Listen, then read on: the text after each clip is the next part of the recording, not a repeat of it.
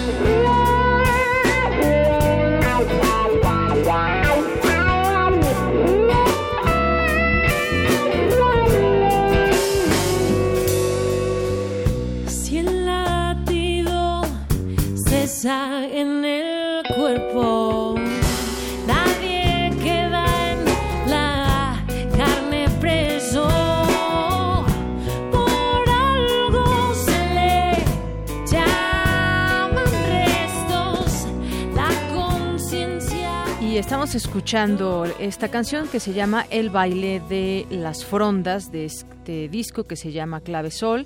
Son egresados de la Facultad de Música de la UNAM.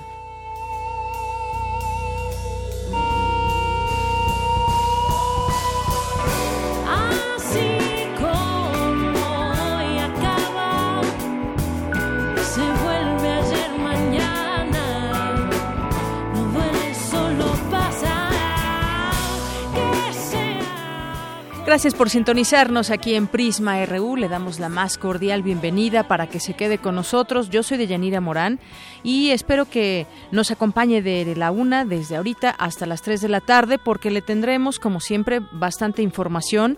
Hoy estaremos platicando de algunos temas en, los, en, en el término de los universitarios. En nuestro campus RU tenemos varias notas. También tenemos nuestro acostumbrado Vox Populi que tiene que ver con la violencia y desde ahorita pues también le preguntamos a usted por qué piensa que los niveles de violencia en nuestro país no bajan, sobre todo este fin de semana y con lo que se ha sumado con este puente, este fin de semana largo, pues hubo hubo muchos muertos, ya le estaremos dando cuenta de ello. Ayer le comentábamos también al respecto y platicaremos también en los temas en los temas nacionales sobre este grupo de gobernadores que se reunieron el día de ayer, todos de ex- extracción perredista, aunque sea, bueno, pues por ahí está Carlos Joaquín, que no es precisamente del PRD, sino que fueron dos partidos los que eh, pues lo invitaron a ser parte de su pues su plataforma, él era del PRI y bueno, pues ahora se reúnen, muchos han querido llamar a esto como un grupo antimancera, ya comentaremos de esto más adelante.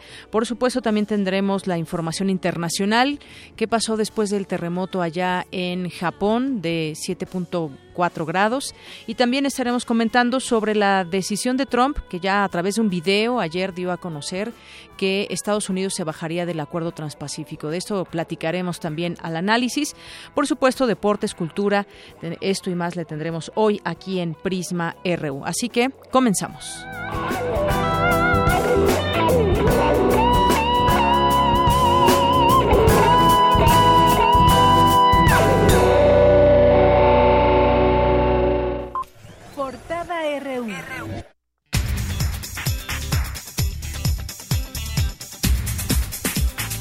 Martes 22 de noviembre, en nuestra portada universitaria, el rector de la UNAM, Enrique Graue, recibió la visita de Robert Leger, su homólogo de la Universidad Federal de Río de Janeiro, institución con la cual se busca fortalecer lazos académicos, científicos, culturales y de movilidad estudiantil.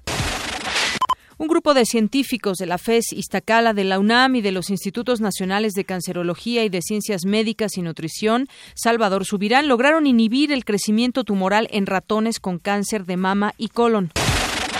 El Departamento Aeroespacial de la Unidad de Alta Tecnología de la UNAM desarrolla nano y microsatélites científicos para promover la incursión nacional en el estudio del espacio.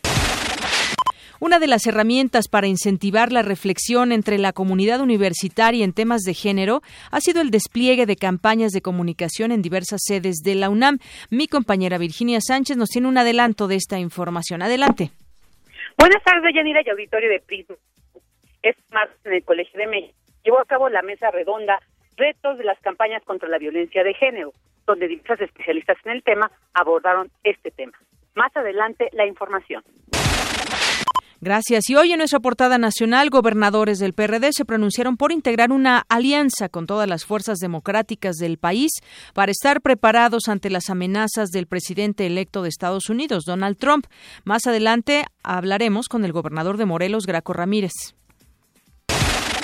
Carlos Joaquín González, gobernador de Quintana Roo, adelantó que la próxima semana interpondrá ante la PGR más denuncias contra su antecesor Roberto Borge por delitos de corrupción. Durante las últimas semanas, más de 20 personas que formaron parte de la administración del exgobernador de Durango, Jorge Herrera, solicitaron un amparo para evitar ser detenidos. Al menos nueve estados del país vivieron una jornada violenta con un saldo total de 65 ejecutados durante el pasado fin de semana. Guerrero con 30 homicidios, Morelos con 11, Sinaloa con 8 y Zacatecas con 4 encabezan la lista. Al respecto, el gobernador de Guerrero, Héctor Astudillo, dijo que los homicidios que se presentaron en la entidad son producto de la pugna entre grupos del crimen organizado en zonas donde se da el trasiego de la amapola. Maestros del estado de Veracruz tomaron de manera indefinida las instalaciones de la Secretaría de Finanzas y de la Secretaría de Educación para exigir el pago de salarios que les adeuda el gobierno estatal. Por el presunto abuso sexual de una menor de 14 años fue detenido en el municipio de Macuspana, Tabasco, el sacerdote Juan García Pascual, quien incluso estuvo a punto de ser linchado por los habitantes. Periodistas del Estado de México exigieron a las autoridades se investigue el asesinato del fotoperiodista Mario Delgadillo, ocurrido el viernes pasado en el municipio de Tezoyuca. El gobierno de la Ciudad de México invita a la población a aplicarse la dosis contra la influenza estacional en los 220 centros de salud y puestos de vacunación instalados en, diversos, en diversas estaciones del metro y metrobús. En México, el concepto de familia se transforma por necesidad. Mi compañera Dulce García nos tiene un avance de esta información. Deyanira, muy buenas tardes a ti y al auditorio. El concepto de familia ha tenido cambios en los últimos años, por lo que es necesario analizarlo. Los detalles más adelante. Hoy en nuestra portada de Economía y Finanzas, el Fondo Monetario Internacional recortó este lunes su pronóstico de crecimiento para México. Estima que el PIB avanzará 2.1% este 2016, menos que el 2.5% previsto en julio pasado. El Acuerdo Transpacífico de Cooperación Económica es más que un tratado comercial de intercambio de bienes. También se ocupa de materias, materias de propiedad intelectual. Mi compañero Abraham Menchaca nos tiene un avance de esta información. ¿Qué tal, Deyanira? Buenas tardes. Para académicos de la UNAM, el anuncio que hizo Donald Trump de retirar a su país de este acuerdo es un, problema, pero a la vez una oportunidad para que México abra sus relaciones económicas con otros países. Más adelante la información. Gracias. Y al cierre del tercer trimestre de 2016, la fortuna de Carlos Slim se ubicó en 1.25 billones de pesos, 15.366 millones de pesos menos que al cierre del trimestre anterior. Al cierre del tercer trimestre de 2016, en México, el gasto promedio en smartphones eh, asciende a 2.889 pesos, de acuerdo con The Competitive Intelligence Unit. En nuestra portada internacional de hoy, el presidente electo de Estados Unidos, Donald Trump, anunció que el primer día de su gobierno iniciará el retiro de su país del Acuerdo de Asociación Transpacífico, entre otras acciones. En comercio voy a iniciar los trámites para la salida del Acuerdo Transpacífico, que es un desastre en potencia para nuestro país. En su lugar, negociaremos acuerdos comerciales bilaterales justos que traerán puestos de trabajo y empresas de vuelta a nuestro país. En energía, cancelaré las restricciones en la producción de energía en América que están matando empleos, incluido el gas de pizarra y el carbón limpio, creando así millones de puestos de trabajo bien remunerados. En inmigración daré instrucciones al Ministerio de Trabajo para que investigue los abusos en los programas de visados que recortan empleos para los estadounidenses. El gobierno estadounidense emitió una alerta de viaje por el alto riesgo de atentados terroristas en toda Europa durante el periodo de vacaciones de final de año. Casi un millón de personas vive bajo asedio por la guerra que azota Siria, anunció la ONU. El presidente de Bolivia, Evo Morales, decretó emergencia nacional en su país debido a la sequía que actualmente padecen. El presente decreto supremo tiene por objeto declarar situación de emergencia nacional debido a la presencia de sequía y déficit hídrico en diferentes regiones del territorio nacional, provocadas por fenómenos climáticos adversos. Por tanto, mediante este decreto supremo, alcaldías, gobernaciones, como también gobierno nacional, tienen la obligación de movilizar recursos económicos para atender un derecho humano que el agua. El gobierno de Costa Rica declaró alerta roja y ordenó evacuaciones obligatorias para la costa ante la inminente llegada de la tormenta tropical Otto, que puede convertirse en huracán en las próximas horas. Y le tenemos un avance de la información cultural con Tamara Quiros. Adelante, Tamara. Deyanira, esta tarde tenemos información de las actividades que se llevan a cabo en el antiguo Colegio de San Ildefonso. China no es como la pintan, música barroca de Cricri y talleres con intérpretes de lengua de señas mexicana y mini guía en braille. Además, hoy recordamos el natalicio del pintor mexicano Miguel Covarrubias y un avance de la información deportiva con Eric Morales. Eric, buenas tardes. Buenas tardes, Deyanira y amigos de Prisma RU. La Facultad de Contaduría y Administración destacó con dos oros en los Juegos Universitarios 2016 de alterofilia. Además, está confirmado el horario de la final de la Liga Mayor de la UNEFA entre Pumas EU y Auténticos Tigres. Y Jürgen Klinsmann dejó de ser técnico de la Selección Nacional de Fútbol de Estados Unidos, quien ya mencionó quién será su nuevo estratega. Esta y otra información más adelante. Gracias, Eric.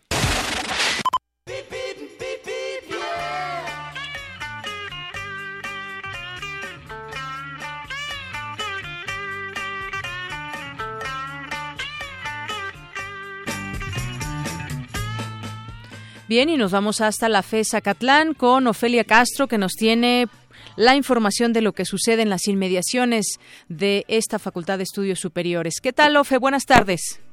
Hola, Deyanira. Buenas tardes. Te saludo desde el edificio A8, donde se imparten las carreras de Pedagogía, Filosofía, Letras Hispánicas y, por supuesto, Comunicación. Y les informo a los radios escuchas de Prisma RU sobre la circulación de las vías para llegar a nuestra facultad, la más grande en matrícula de la UNAM. Los que circulan por la avenida Doctor Gustavo Vaz deben ser pacientes debido al lento avance que se reporta a esta hora del día, ya que las paradas de transporte público hacen más difícil el libre avance. Periférico Norte con tránsito despejado hasta el entronque a Lomas Verdes, pasando el punto encontrará nuevamente una buena circulación. Avenida López Mateos con tránsito fluido, ahí no encontrarán inconveniente. Y en Avenida Santa Cruz con tránsito despejado hasta las puertas de Acatlán. Aprovechamos el espacio para, que, eh, para invitarlos a las actividades académicas, culturales y deportivas. En esta ocasión los esperamos este 23 de noviembre a partir de las 5 de la tarde en las Jornadas Internacionales de Filosofía del Derecho en el Auditorio de Posgrado. Y también asistan a la 61 Muestra Internacional de Cine a partir de mañana y hasta el 4 de diciembre. Consulten la cartelera en nuestra página www.acatlan.unam.mx o en nuestras redes sociales. Hasta la próxima, de Yanira. Muy bien, muchas gracias, Ofelia Castro, eh, quien es eh, pues la jefa de prensa allá en la FESA Catlán. Muchas gracias.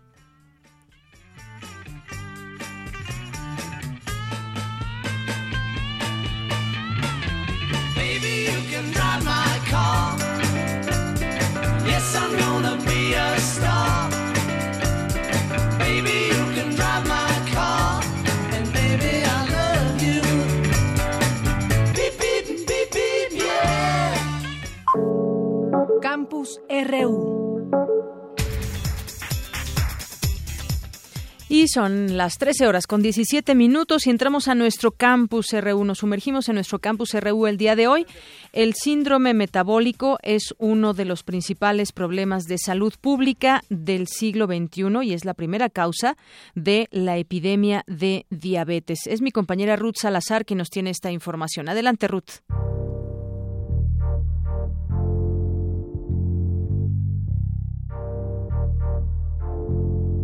Las personas con un abdomen abultado por el exceso de grasa, con bajos niveles de colesterol bueno y triglicéridos y presión arterial por encima del estándar, pero que además presentan altos niveles de glucosa en ayunas, tienen o pueden padecer el síndrome metabólico. Estos signos son causados por una dieta alta en calorías, que de manera progresiva afecta a los órganos, pues al combinarse provocan que la persona esté en riesgo de desarrollar enfermedades graves es el doctor Juan Pablo García del Servicio Médico de la Facultad de Estudios Superiores Iztacala. Fundamentalmente es factor de riesgo para tres tipos de enfermedades básicas. Uno son problemas del corazón, problemas coronarios que se refieren a, la circulación dentro del corazón, con riesgo a desarrollar eh, angina de pecho o hasta un infarto. El otro problema fundamental que se ocasiona como riesgo es el desarrollo de lo que se conoce como accidentes vasculares cerebrales, que pueden ser rupturas o obstrucciones en la circulación cerebral y diabetes mellitus tipo 2 fundamentalmente. El académico explicó que el diagnóstico temprano es determinante. La parte más importante pues es el diagnóstico oportuno. Eh, si el diagnóstico lo hacemos lo más temprano posible, pues podemos evitar la progresión, el desarrollo de otros problemas. Entonces, básicamente, la parte diagnóstica temprana es fundamental. Y una vez que se ha diagnosticado, pues hacer el tratamiento correspondiente pues el componente preventivo es fundamental y ese componente preventivo tendrá que estar enfocado a los cinco aspectos fundamentales que componen el síndrome metabólico. En el caso de los pacientes que tuvieran riesgo o tuvieran hipertensión arterial, pues controlarla sería el aspecto preventivo más importante. Los pacientes que cursan con elevaciones de la glucosa en sangre, pues controlar esto a través de un manejo dietético adecuado, el disminuir eh, altos consumos de azúcares, eh, aumentar el consumo de fibras en la dieta, disminuir también el consumo de en particular conocemos como grasas saturadas y por supuesto pues el ejercicio. Si el síndrome no se atiende de forma oportuna, paulatinamente aparecen enfermedades que dañan los órganos e incidirán en nuestra calidad de vida. Para Radio UNAM, con información de Cristina Godínez, Ruth Salazar. Bien, pues a ponernos a dieta saludable en estos temas del síndrome metabólico, que no es otra cosa más que eso y es una de las principales de los principales problemas de salud pública eh, del siglo XXI y como decía una una, eh, un síndrome que además puede generar otras enfermedades. Nos vamos ahora con mi compañera Cindy Pérez porque la Reserva Ecológica de la UNAM en la Ciudad de México ha resentido los impactos del crecimiento urbano. Cuéntanos, Cindy, adelante. Muy buenas tardes, Deyanira y auditorio de Prisma RU. Al igual que muchas reservas naturales urbanas, la del Pedregal de San Ángel Repsa, ubicada al sur de la Ciudad de México en las instalaciones de Ciudad Universitaria, ha padecido el impacto de la urbanización, la desaparición de algunas especies y que otras se encuentren en peligro de extinción. El secretario ejecutivo de la Repsa, Luis Zambrano, habla sobre la problemática. Quizá fundamentalmente la que podría estar cerca de desaparecer es la zorra gris. Gracias a la mancha urbana y gracias a que está la, la reserva está fraccionada de alguna manera por insurgentes. El otro gran problema que tenemos, además de las especies que están ahí como acosadas por la urbanización, es eh, la invasión de especies exóticas, en particular del eucalipto. El académico universitario explicó que esta especie vegetal proveniente de Australia llegó a México a través de Miguel Ángel de Quevedo con el propósito de contrarrestar el problema de la deforestación, pero ha alterado el equilibrio natural de la reserva, porque le hace sombra a diversas plantas. Y muchos animales no están acostumbrados a, a consumir nada del eucalipto porque casi nada es consumible y este y también están en peligro de desaparecer. El eucalipto es una planta, un árbol que es muy resistente, que puede estar tirando sustancias para que ninguna otra planta crezca alrededor de él y crece rapidísimo, pero además por crecer rapidísimo se desgaja muy fácil. Además sus hojas no se pueden degradar tan rápidamente. Por eso es que es una planta que puede llegar a ser muy agresiva fuera de su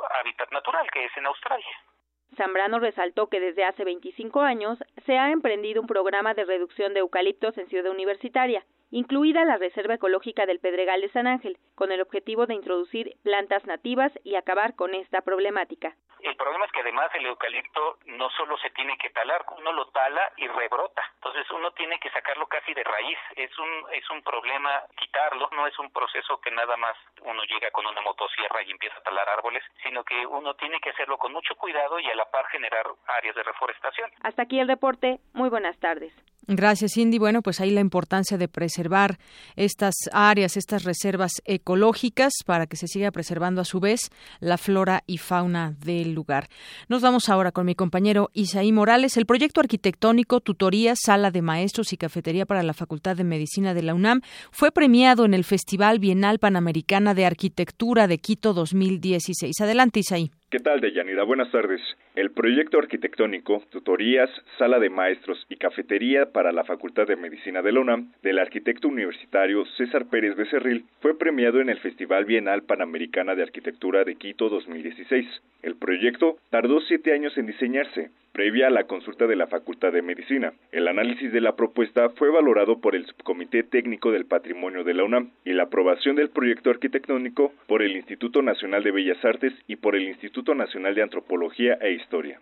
En entrevista para Radio UNAM, César Pérez Becerril, académico de la Facultad de Arquitectura de la UNAM y encargado del proyecto, explicó sus características tiene una gran presencia de la arquitectura prehispánica a la que nosotros pertenecemos, ¿no? Entonces, esos espacios de la arquitectura, esos espacios abiertos de nuestra arquitectura prehispánica, pues este se vieron inculcados en generar una gran plaza previa en dejar un gran espacio abierto, todo cubierto de piedra, con este con entre calles abiertas con la referencia al campus central de Ciudad Universitaria y debajo de esa gran plaza hay un sótano en donde se generan los espacios requeridos por la propia facultad, que son espacios en donde la enseñanza actual requiere una mejor y más directa relación de maestros-alumnos. Entonces generaron espacios de tutorías, salas de maestros, en donde pues los propios académicos pueden tener una relación más directa con los estudiantes.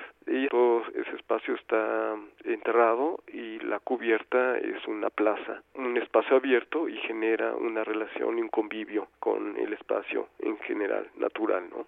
El proyecto se desarrolló en dos niveles. El primero es el sótano, donde los alumnos y profesores pueden interactuar en tutorías, y el segundo nivel, donde se encuentra la cafetería. El proyectista universitario señaló qué significa para la UNAM ser reconocido en el Festival Bienal Panamericana de Arquitectura de Quito 2016 un gran esfuerzo por parte de las autoridades, por parte propiamente de la universidad, de generar y respetar su, su arquitectura, de respetar y seguir siendo la casa de estudios más importante de este país, que está a la vanguardia y bueno, del respeto de su propia historia, dando ejemplos como, como este, ¿no? Irlos trabajando con paciencia y, y con constancia la arquitectura no se hace sola. Ahorita lo que estamos viviendo es, es un momento, pero pues este momento lleva atrás más de nueve años de trabajo, de conciliación, de negociación, de visitas, de presentaciones y pues de una gran constancia por parte de los directivos y en este caso pues las autoridades de la universidad.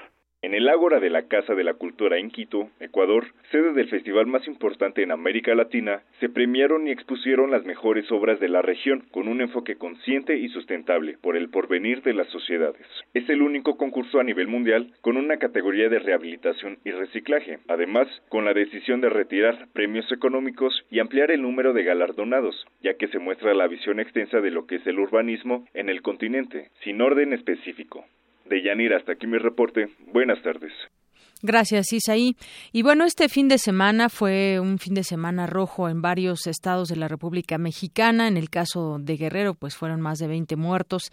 Y bueno, pues hoy el Vox Populi justamente pregunta sobre esto. Eh, ¿Por qué cree que se ha incrementado la violencia en algunos estados? Y esta fue la respuesta.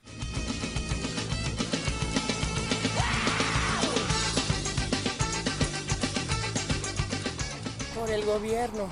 Como él no da unas buenas oportunidades de, de trabajo, sobre todo a la gente joven, ellos salen muy ilusionados para poder in, incorporarse, ¿no? Pero con el sueldo mínimo nadie vive. Es lógico. Yo vivo en una zona de alto riesgo en la colonia Doctores y ahí a los que transportan la droga les pagan 10 mil pesos a la semana más gastos médicos.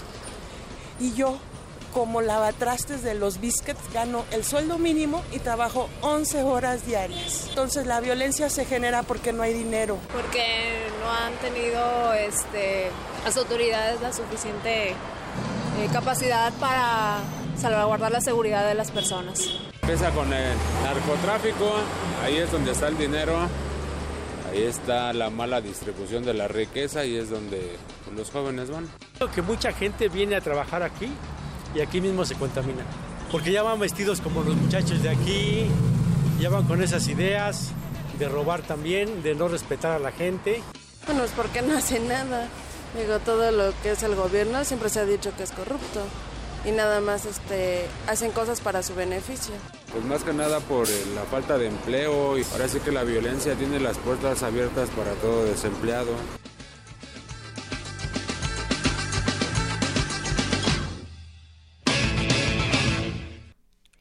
Bien, pues ahí están algunas respuestas que dio eh, las personas que estaban hoy, hoy por ahí en la calle y que se les hizo esta pregunta.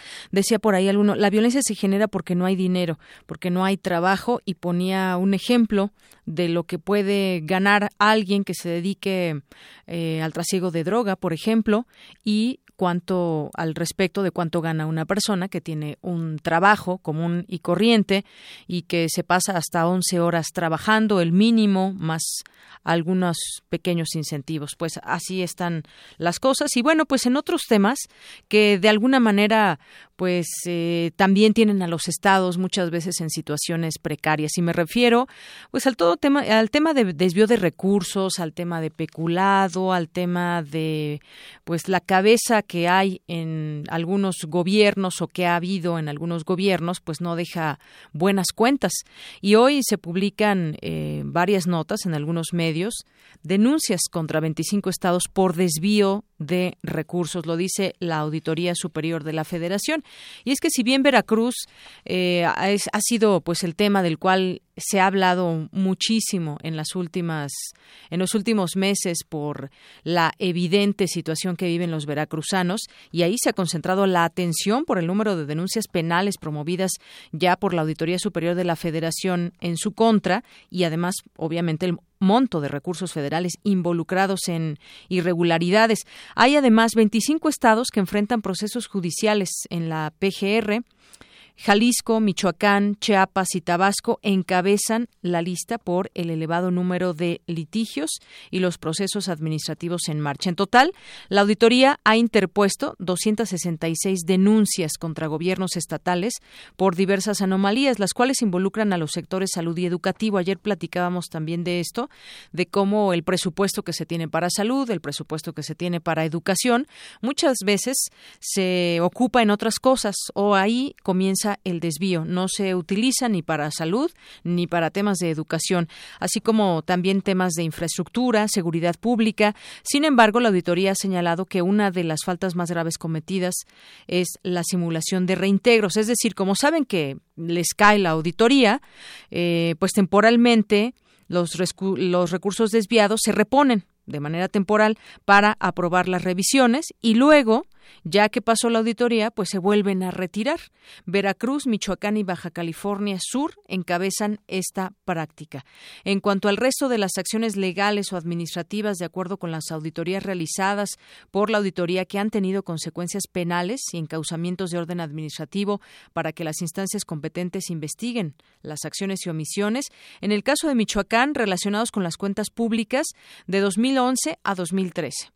Los señalamientos de la Auditoría Superior se refieren esencialmente a partidas federales destinadas al sector educativo. En las auditorías eh, asociadas con denuncias de hechos se hace referencia a desvíos de fondo de aportaciones. Es decir, bueno, desde antes que llegara el gobernador actual, que es Silvano Aureoles, que estuvo, eh, pues bueno, fue, fue un gobierno bastante complicado con Fausto Vallejo, que después dejó a mm, Jesús Reina, me parece que se llama, y que finalmente está en la cárcel, y luego también su hijo estuvo ahí con algunos nexos que se pudieron ver en un video con la tuta eh, de los caballeros templarios. Y bueno hubo muchas cosas que sucedieron los últimos años allá en Michoacán. Y bueno pues dice aquí que el gobierno michoacano dejó de pagar cuotas al ISTE, al FOBISTE, además malversó recursos del Seguro Popular a otros rubros, todo ello derivó en la mayoría de los casos en procesos administrativos. Y bueno cambiaron de gobierno. Allá en Michoacán llegó Silvano Aureo les decía pero pues él no se ha dedicado tampoco tanto a destacar todo lo que dejó el anterior gobierno. De pronto uno piensa mal y dice, pues puede haber acuerdos quizás entre ellos para que pues no saquen todo lo que hizo el anterior, pese a que en este caso pues cambiaron de partido también. Bueno, otra entidad con problemas legales eh, en la PGR, de la cual poco se ha dado cuenta, es Jalisco, cuyas anomalías se concentran en la cuenta pública de 2012, sin que a la fecha el gobierno de ese estado las haya subsanado. En este caso, las inconsistencias y desvíos se concentraron en el sector salud. Es decir, la auditoría hace algunas observaciones, pero hasta el momento no, pues no ha pasado nada. Simplemente no han subsanado estas estas preguntas, estas anomalías que detecta la auditoría. En el caso de Chiapas, por ejemplo, las auditorías de, de la Auditoría Superior han detectado que en el rubro, rubro educativo es en el que mayores inconsistencias existen, en especial el fondo de aportaciones a la educación básica, como el pago de compensaciones y bonos al sindicato no autorizados por la Secretaría de Educación Pública, la dispersión de recursos hacia otras cuentas no asociadas con el programa, entre los que sobresalen 207 millones de pesos vinculados directamente con una denuncia de hechos ante la PGR. Luego también está Tabasco. El caso de Tabasco, las auditorías han derivado en denuncias de hechos que asocian, se asocian con el manejo irregular del Fondo de Aportaciones a la Educación Básica, que involucran casi 900 millones de pesos. Y, pues, la mayoría, según las observaciones de la auditoría, se trata de dispersión de recursos hacia otras cuentas sin acreditar el destino del gasto. Además, no fue asignado a los fines para los cuales originalmente estaban previstos. Pues qué grave, porque además son 25 estados. Ya no estamos hablando solamente del en Veracruz, en Chihuahua, en Quintana Roo, eh, en, pues en su momento en Sonora también, también hay muchas cosas que, decir, sino que son 25 estados que por em, diferencias de millones, al fin y al cabo, pues es dinero público, es presupuesto que estaba destinado a ciertas áreas y que por alguna razón pues no se hizo nada en su momento. Bueno, vamos ahora Vamos ahora a enlazarnos vía telefónica con el doctor Jorge Fernández, el doctor Jorge Fernández, que, eh, bueno, con él platicaremos. Él es investigador del Instituto de Investigaciones Jurídicas de la UNAM. Y bueno, pues se acerca también este tema de, de, pues de nombrar el fiscal anticorrupción y pues también la viabilidad de que la PGR se convierta en fiscalía. Pero bueno, le doy la bienvenida por lo pronto al doctor Jorge Fernández Ruiz, investigador del Instituto de Investigaciones Jurídicas de la UNAM. Doctor, bienvenido, buenas tardes. Buenas tardes, a sus órdenes. Bueno, pues ¿cómo ve este tema? En primer lugar, de que exista esta figura del fiscal anticorrupción, además con, en el contexto en que se están moviendo las cosas en México, cuando vemos del desfalcos en distintos estados, personajes que son señalados y que hasta el momento pues no ha pasado tanto como, como quisiéramos, que lo que quisiéramos es que se termine justamente el tema de la corrupción. Muy bien, ojalá. Ojalá, ¿verdad? Compartimos ese anhelo. Pues sí, pero ¿cómo ve esta figura? ¿Ayudará un fiscal anticorrupción a todo esto? La figura de la Fiscalía Anticorrupción está prevista en la reforma constitucional de febrero de 2014 y viene a sustituir a la Secretaría de la Función Pública. La Secretaría de la Función Pública es una secretaría es una especie en extinción, podríamos decir. En cuanto surja la Fiscalía Anticorrupción, desaparece la Secretaría de la Función Pública. La novedad no es un simple cambio de nombre, ponerle el nombre de Fiscalía Anticorrupción a la Secretaría de la Función Pública, sino que cambia la naturaleza jurídica, porque va a formar parte de la Fiscalía General de la República. Entonces la Fiscalía General de la República, esa todavía está pendiente, pero ahora se va a instrumentar la Fiscalía Anticorrupción. Así la novedad de la naturaleza jurídica es que ya no va a depender del Ejecutivo Federal. Las secretarías de Estado son dependencias del Ejecutivo Federal y por eso forman parte de la Administración Pública Centralizada. La Fiscalía tiene pues una naturaleza jurídica porque viene a ser un órgano, una especie de órgano constitucional autónomo que no depende de ninguno de los poderes tradicionales y que en la materia de su competencia es la máxima autoridad del país.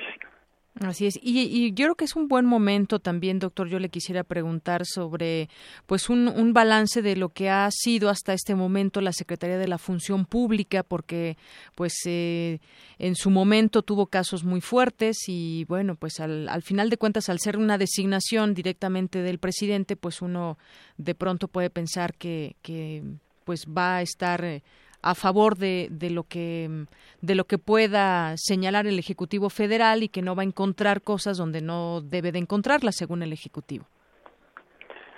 Decía el proverbio romano en tiempos de la Roma antigua, la mujer del César no solo debe de ser honesta, sino aparentarlo.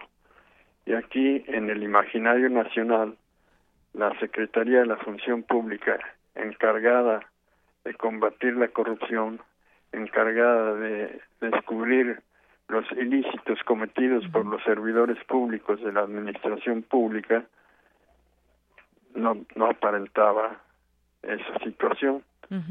en, en el grueso de la población se suponía, como usted dice, que no iba a encontrar nada donde no debería de encontrarlo. Por eso esta es una modificación que abona la credibilidad de la institución. Así es. Y bueno, ahora con esta Fiscalía Anticorrupción y que no dependerá del Ejecutivo Federal y que será una figura autónoma, ¿podríamos esperar buenos resultados desde el momento en que quede conformada? Desde luego que eh, va a tener una autonomía práctica mucho mayor que la Secretaría de la Función Pública. Y eh, al no ser designado por el presidente de la República, no se le puede vincular en que su actuación sea dócil a las instrucciones presidenciales. Entonces eso borra cualquier, cualquier sospecha por esa razón. Es suerte que el titular va a estar en condiciones de obtener una gran credibilidad y un gran respaldo de la opinión pública. Su actuación validará o deteriorará esa situación. Así es, es una, una fiscalía en la que, bueno, pues se fundarán ahora las, eh, las esperanzas de mucho de lo que ha, de lo que no se ha logrado hasta el momento. Yo, de, yo pues traigo a colación también distintos casos en los que se puede hablar de una gran corrupción y que pues estaremos por ver si sucede algo o no. Y dice, por ejemplo, la Auditoría Superior que hay 25 estados que pues no tienen cuentas claras. Habremos de verlo y en su momento también veremos el trabajo de la propia Fiscalía Anticorrupción, pero de entrada como usted dice, al no depender del ejecutivo da una pues una buena vista de, de, entrada. Así es. Muy bien, doctor, pues muchas gracias. Por no sé si desea agregar algo más acerca de, de este tema y lo que vendrá con esta fiscalía. Pues yo creo que la actuación del el titular y de sus colaboradores va a responder a la esperanza, al anhelo de la población va a ser una actuación positiva. Muy bien. Bueno, pues doctor, le agradezco mucho esta entrevista con Prisma RU de Radio UNAM. Hasta luego.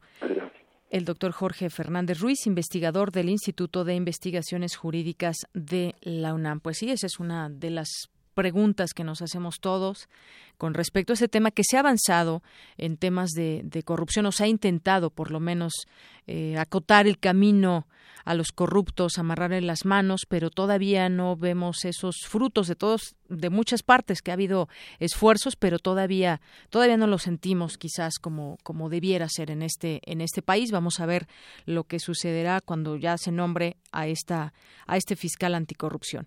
Y bueno, nos vamos ahora a, nos vamos ahora con mi compañera Margarita Castillo, que nos tiene un poema, un pequeño oasis dentro de toda esta información de pronto de pronto adversa.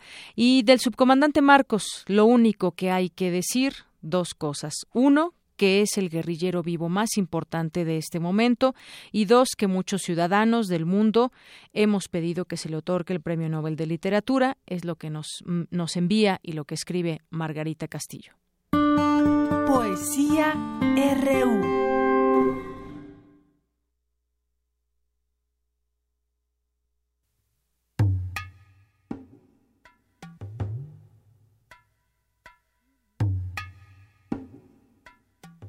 ¿Quién es Marcos?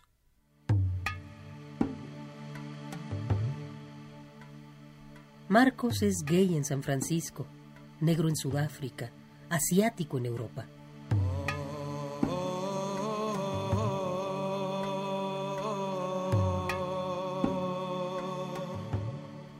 Chicano en San Isidro, anarquista en España, palestino en Israel, indígena en las calles de San Cristóbal.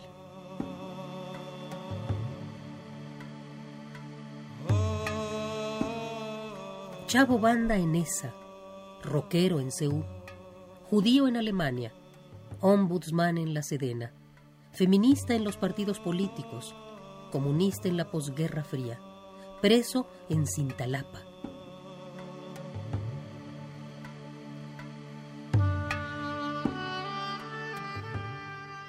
Pacifista en Bosnia, mapuche en los Andes, maestro en la Cente, artista sin galería ni portafolios, ama de casa un sábado por la noche en cualquier colonia, de cualquier ciudad, de cualquier México.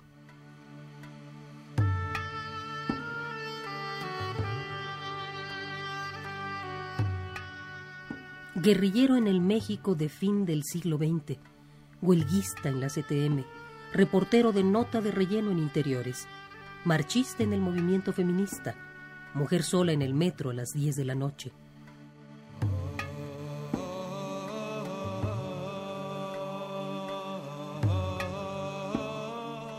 Jubilado en plantón en el Zócalo, campesino sin tierra, editor marginal, obrero desempleado, médico sin plaza, estudiante inconforme, disidente en el neoliberalismo, escritor sin libros ni lectores, y es seguro, zapatista en el sureste mexicano.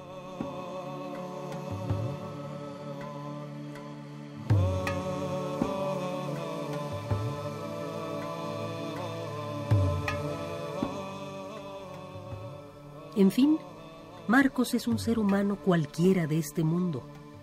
Marcos es todas las minorías intoleradas, oprimidas, resistiendo, explotando, diciendo ya basta,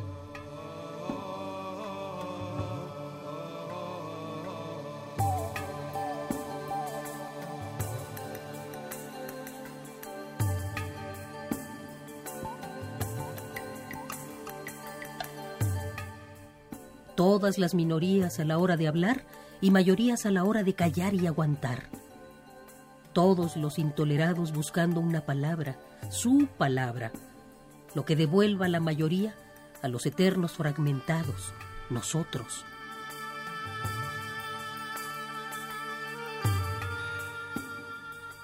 Todo lo que incomoda al poder y a las buenas conciencias. Eso es Marcos.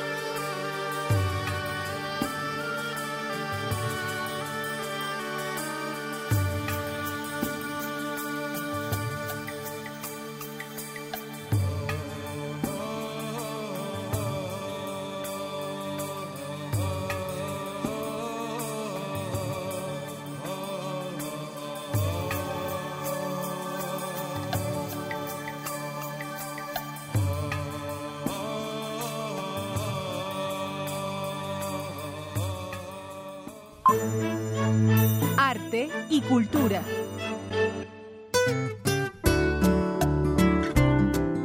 Vámonos a la sección de cultura con Tamara Quiroz. Así es, Deyanira. El antiguo Colegio de San Ildefonso, en su programa de actividades China no es como la pintan, presentará la conferencia Condiciones y retos socioeconómicos en la relación México-China. Esto con el doctor Enrique Dussel Peters, tutor de maestría y doctorado en el programa de posgrado en Economía de la UNAM. Esta conferencia se llevará a cabo hoy a las 6 de la tarde, la entrada es libre y el cupo limitado. También el viernes 25 de noviembre a las 7 de la noche San Ildefonso en colaboración con Musitec AC y la Secretaría de Cultura del Gobierno Federal eh, ofrecerán un concierto donde interpretarán la música de Gabilondo Soler, Cricri, con un estilo barroco. Este evento contará con la participación de Horacio Franco en la flauta de pico y con Abraham Barrera en el clavecín. También los invitamos a la tercera jornada de recorridos, talleres y actividades lúdicas con intérpretes de lengua de señas mexicana y mini guía en braille. Esto es del 26 de noviembre al 3 de diciembre. Para este programa es necesario realizar una reservación en el teléfono 36020000 extensión 1044. El costo es de 40 pesos. El antiguo colegio de San Ildefonso se encuentra en Justo Sierra número 16 en el centro histórico de la Ciudad de México. Vamos a compartir toda esta información en nuestras redes, pero también recuerden que pueden comunicarse con nosotros al teléfono 55 36 43 39. Para finalizar, la Sala Miguel Covarrubias forma parte del conjunto arquitectónico del Centro Cultural Universitario de la UNAM. Es sede del taller coreográfico de la UNAM y aquí se realizan obras de teatro, ópera, música, danza, espectáculos infantiles, cine, festivales y conferencias. Su nombre honra a un pintor mexicano. Escuchamos la efeméride de hoy.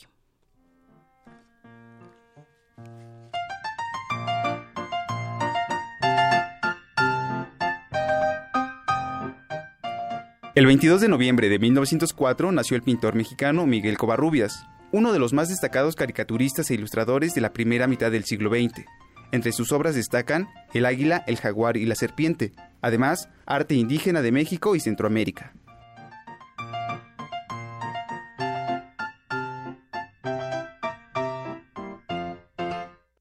Zarpazo RU.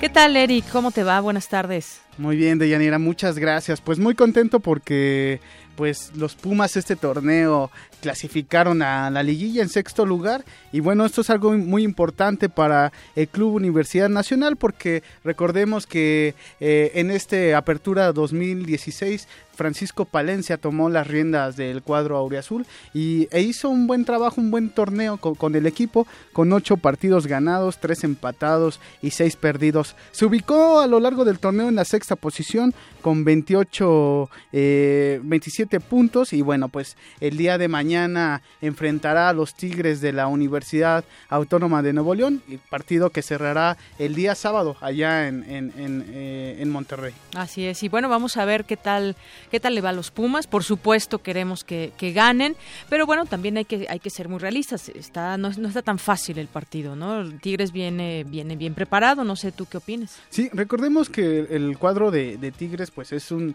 eh, uno de los más poderosos del fútbol mexicano. De hecho, a nivel continental lo clasifican como uno de los más competitivos en América Latina y hace un año compitieron por, por el campeonato de la Apertura 2015 donde recordarás que esa final se la llevó el, eh, conjunto felino, el conjunto de Tigres eh, en tanda de penales donde pues ah, eh, fue una final emocionante en Ciudad Universitaria. Así es. Bueno, pues vamos a ver eh, mañana a las 9.30, ¿verdad?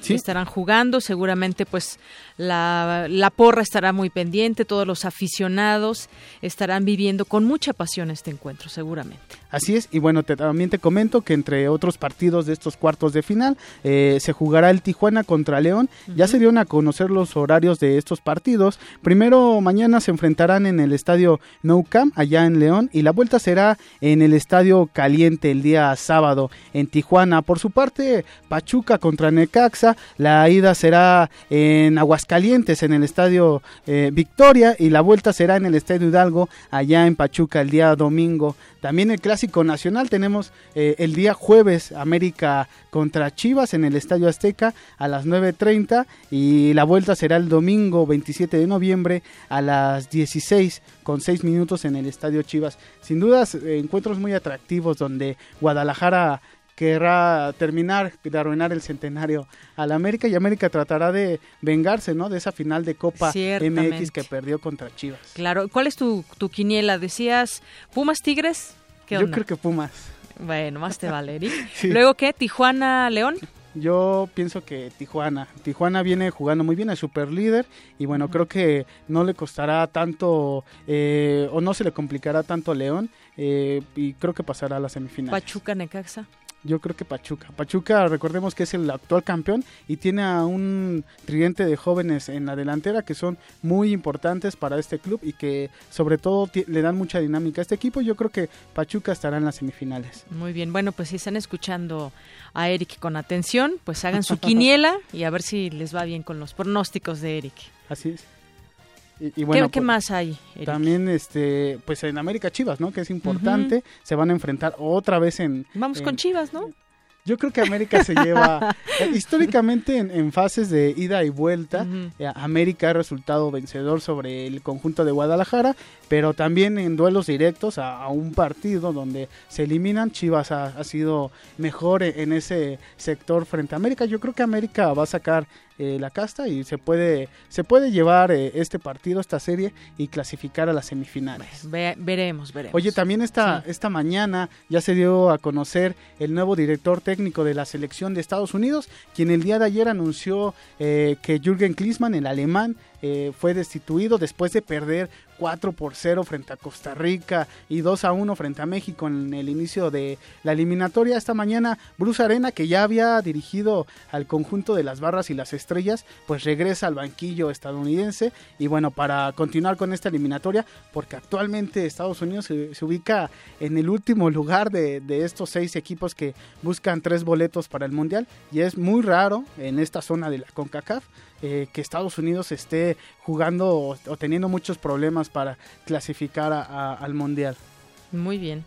Bueno, oye, y por aquí ya también nos están preguntando si mañana se van a regalar pases para ir a ver a los Pumas, apoyarlos. Hoy, hoy se regalan, pero mañana es el partido. Exactamente, hoy se regalan para el partido de mañana a las 9.30 en Ciudad Universitaria. Se van a ir tres pases dobles o, tres boletos. Sí, decía yo que para mañana es el partido. Así es. Y bueno, Tres pases dobles. van a ser al, al teléfono 55 Oye, tenemos una sorpresa. A ver si sí, el teléfono. Muy bien. Entonces, 55 36 43 39. Así es, y para hablarnos de precisamente de este partido entre el Club Universidad Nacional y los Tigres de la Universidad Autónoma de Nuevo León, tenemos a Marcelo Latorre, el jugador de los Pumas de la UNAM, a quien saludamos con mucho gusto. Buenas tardes, Marcelo. Te habla Eric Morales y de Yanira Morán aquí en Radio UNAM. ¿Qué tal? Buenas tardes buenas tardes aquí estando al tanto y, con todo, ¿no? Ya esperando que, sea el partido de mañana. Muchos saludos y bueno, mucha suerte. Pero aquí Eric te quiere hacer varias preguntas, Marcelo. sí, claro. Oye, pues ya es una, una costumbre enfrentar a, a los Tigres, ¿no? En fases finales se los van a enfrentar el próximo año en Conca Champions, los han tenido precisamente hace un año en la, en la fase final, en la final por el campeonato y ahora otra vez en los cuartos de final ¿Cómo jugarle al equipo de los Tigres, Marcelo? Bueno, sabemos sabemos lo que lo que es Tigres y cómo cómo trabaja el Tuca, ¿no? Créeme que son de los de los equipos que últimamente han han estado al, al 100% al tú por tú a cualquiera y, peleando campeonatos. Ahora ahora sí que nos toca tratar de hacer lo, nuestro, lo que quiere Puma, estar peleando por primero el, paso a paso, ir trabajando para llegar a, a una final y ahora sí ahora sí eh, buscar lo, que es el siguiente campeonato, ¿no? Creo que es importante, se, nos ha dado muchos juegos contra contra Tigres y, simplemente ahora ahora sí que nos toca nos toca la nuestra, ¿no? Así es. ¿Y cómo, cómo han planteado esta serie? Porque, bueno, pues hay juegos de, de visita, de, de, ida, y bueno, es importante también contar con el, el gol de visitante, que es muy importante. Bueno, ahí como creo que... Como si le hubiera entrado una llamada, quizás, ¿no? Así es.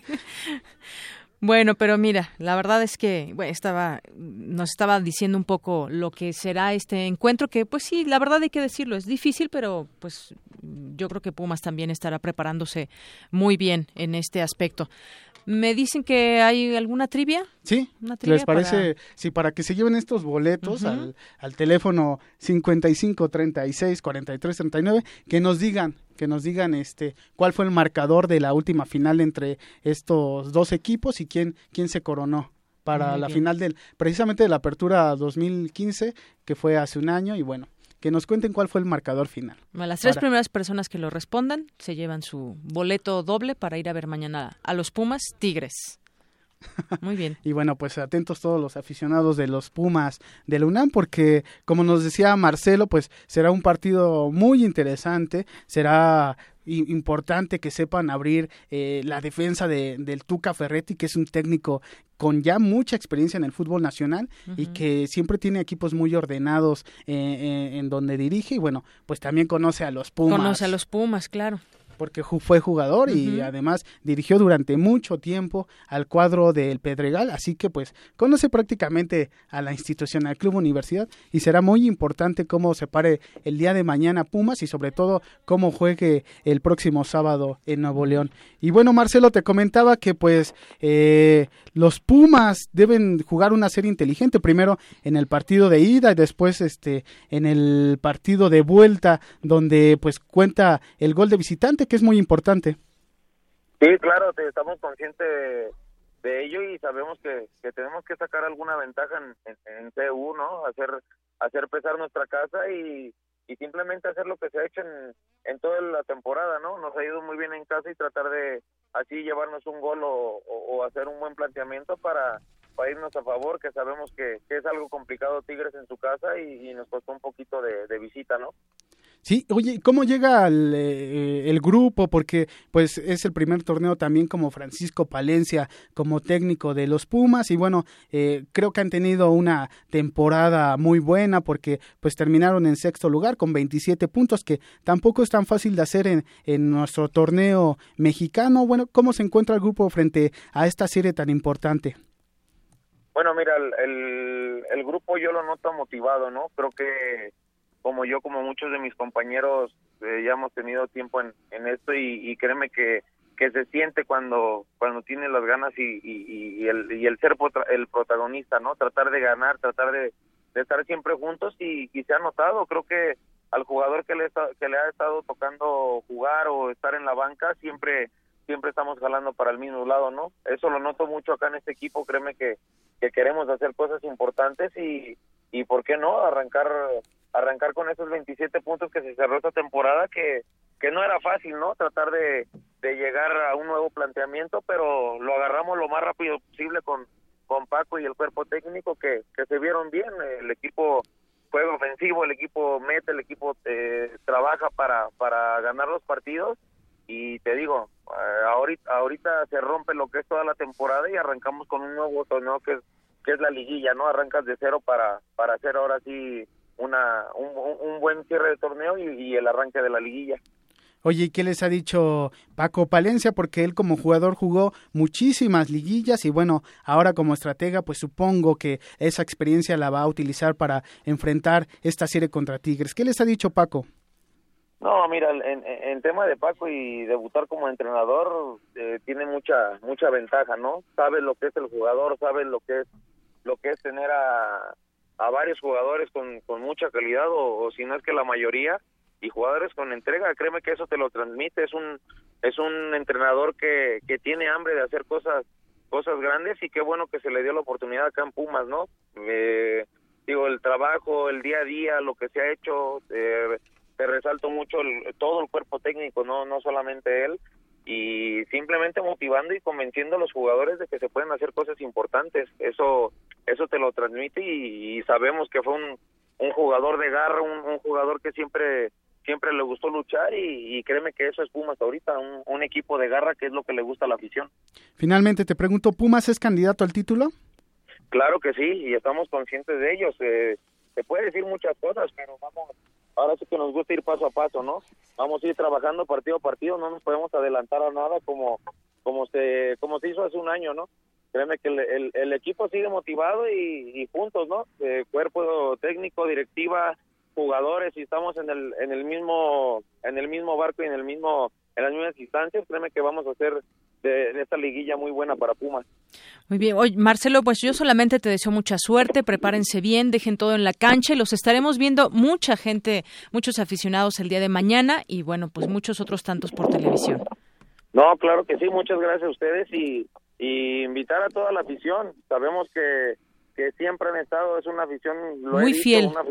una, una afición de las más fieles y, y impresionante lo que hacen por, por el equipo. Esto va por, por ustedes, por ellos y por nosotros y nuestras familias. Tenemos que estar eh, conscientes de lo que se quiere y créanme que, que, cada uno de nosotros va a dejar todo en la cancha. Los invitamos a, a que estén por ahí mañana en el estadio. Claro que sí. Pues Marcelo, aquí en Radio Universidad Nacional te deseamos eh, mucho éxito a ti y a, y a los Pumas y bueno, mucha suerte el día de mañana y el sábado. No, muchas gracias, los esperamos y, y van a ver que, que, se van a hacer cosas importantes. Muy amables y, y gracias por la, por la entrevista. Gracias. gracias hasta luego. Deyanira, hasta luego. Nos escuchamos en una hora. Claro que sí, Eric. Bueno, llegamos a la primera hora de Prisma RU. Ya está Ruth Salazar, con, que nos tiene un resumen de la información. Ruth. Gracias, Deyanira. Buenas tardes a ti y a nuestro auditorio. Este es el resumen.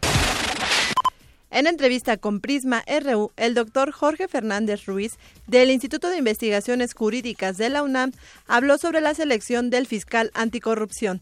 Dijo que tendrá un margen de acción más amplio porque gozará de mayor autonomía. Desde luego que va a tener una autonomía práctica mucho mayor que la Secretaría de la Función Pública y al no ser designado por el presidente de la República no se le puede vincular en que su actuación sea dócil a las instrucciones presidenciales. Entonces eso borra cualquier cualquier sospecha por esa razón. De suerte que el titular va a estar en condiciones de obtener una gran credibilidad y un gran respaldo de la opinión pública. Su actuación validará o deteriorará esa situación. Quédense con nosotros. En la segunda hora de Prisma RU hablaremos con Juan Manuel Portal, titular de la Auditoría Superior de la Federación, sobre las anomalías detectadas en las cuentas públicas del Estado de Durango. Hasta aquí el resumen de Yanira. Buenas tardes. Gracias, Ruth. Muy buenas tardes. Vamos a un corte y regresamos con más aquí en Prisma RU. Queremos conocer tu opinión. Síguenos en Twitter como arroba PrismaRU. Abrir puertas. Perder el miedo. Abrazar lo nuevo. Aprender. Especializarte. Basta que quieras dar el paso. Atrévete con los cursos y diplomados que la UNAM tiene para ti. Ingresa a docencia.tic.unam.mx y lánzate una nueva aventura que cambiará tu vida. Vive plenamente tu vida digital. Dirección General de Cómputo y de Tecnologías de Información y Comunicación, UNAM.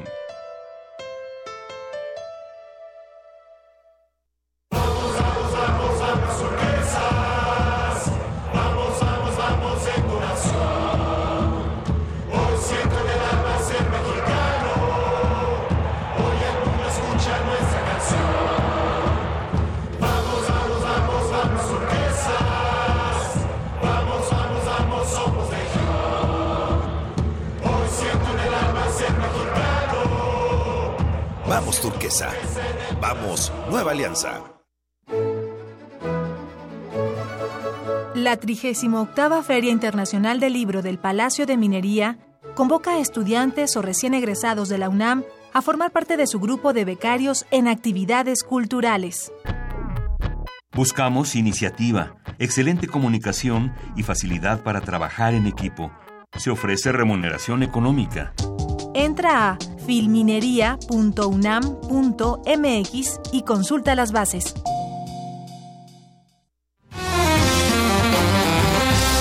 Te invitamos a probar una bebida diferente. Jazz Infusión. Un brebaje preparado por compositores de jazz que mezcla la síncopa con el rock, la música formal y más géneros domingos a las 7 de la noche por el 96.1 de FM. Radio UNAM.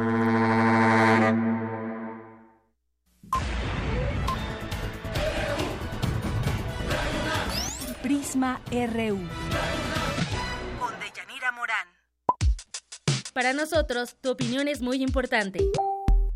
Síguenos en Facebook como Prisma RU. Regresamos y enviamos saludos a quienes nos siguen por redes sociales, a Daniel Chávez, muchos saludos a Daniel Chávez por parte de todos. Mira, ya también hasta volteó Enrique por allá, Silvia y yo, por supuesto, te mandamos muchos saludos, Daniel, y también aquí Arturo. Francisco Javier, José Luis Sánchez, Oralia Ramírez, Josefina Bonilla, gracias. Y también el Zarco Ike Tecuani, muchos saludos y gracias por estar en contacto con nosotros vía redes sociales. Vámonos a más información. Señalan académicos de la UNAM que es necesario reflexionar sobre los cambios que ha tenido el concepto de familia en los últimos años.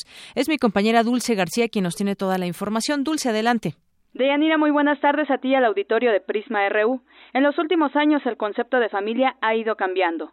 En la Ciudad de México el matrimonio tiene una vida promedio menor a los siete años, lo que deja ver que esta opción civil ya no puede ser sinónimo de familia. Así lo señaló Raúl Juan Contreras, director de la Facultad de Derecho de la UNAM, en el marco del segundo simposio Miradas Contemporáneas de la Familia. Hay familias de personas que se vuelven a casar siendo divorciadas, hay familias que se quedan este, a criar los hijos en, en, familias monoparentales, familias con hijos adoptivos, este, familias de personas del mismo sexo, en fin.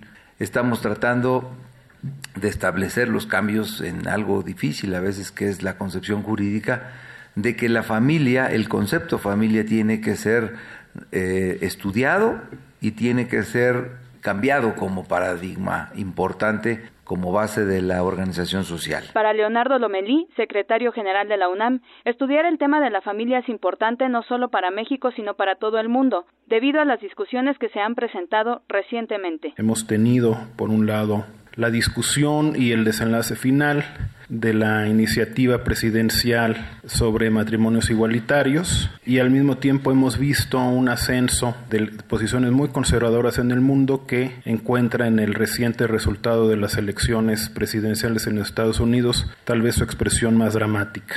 Se han empoderado visiones muy conservadoras sobre la familia y también sobre la migración, circunstancia que también repercutirá en la situación de muchas familias que se encuentran separadas o con realidades muy complejas. El simposio busca propiciar la reflexión acerca de la familia y saber cuáles son sus retos para asumir una postura coincidente que sea trascendente para la sociedad.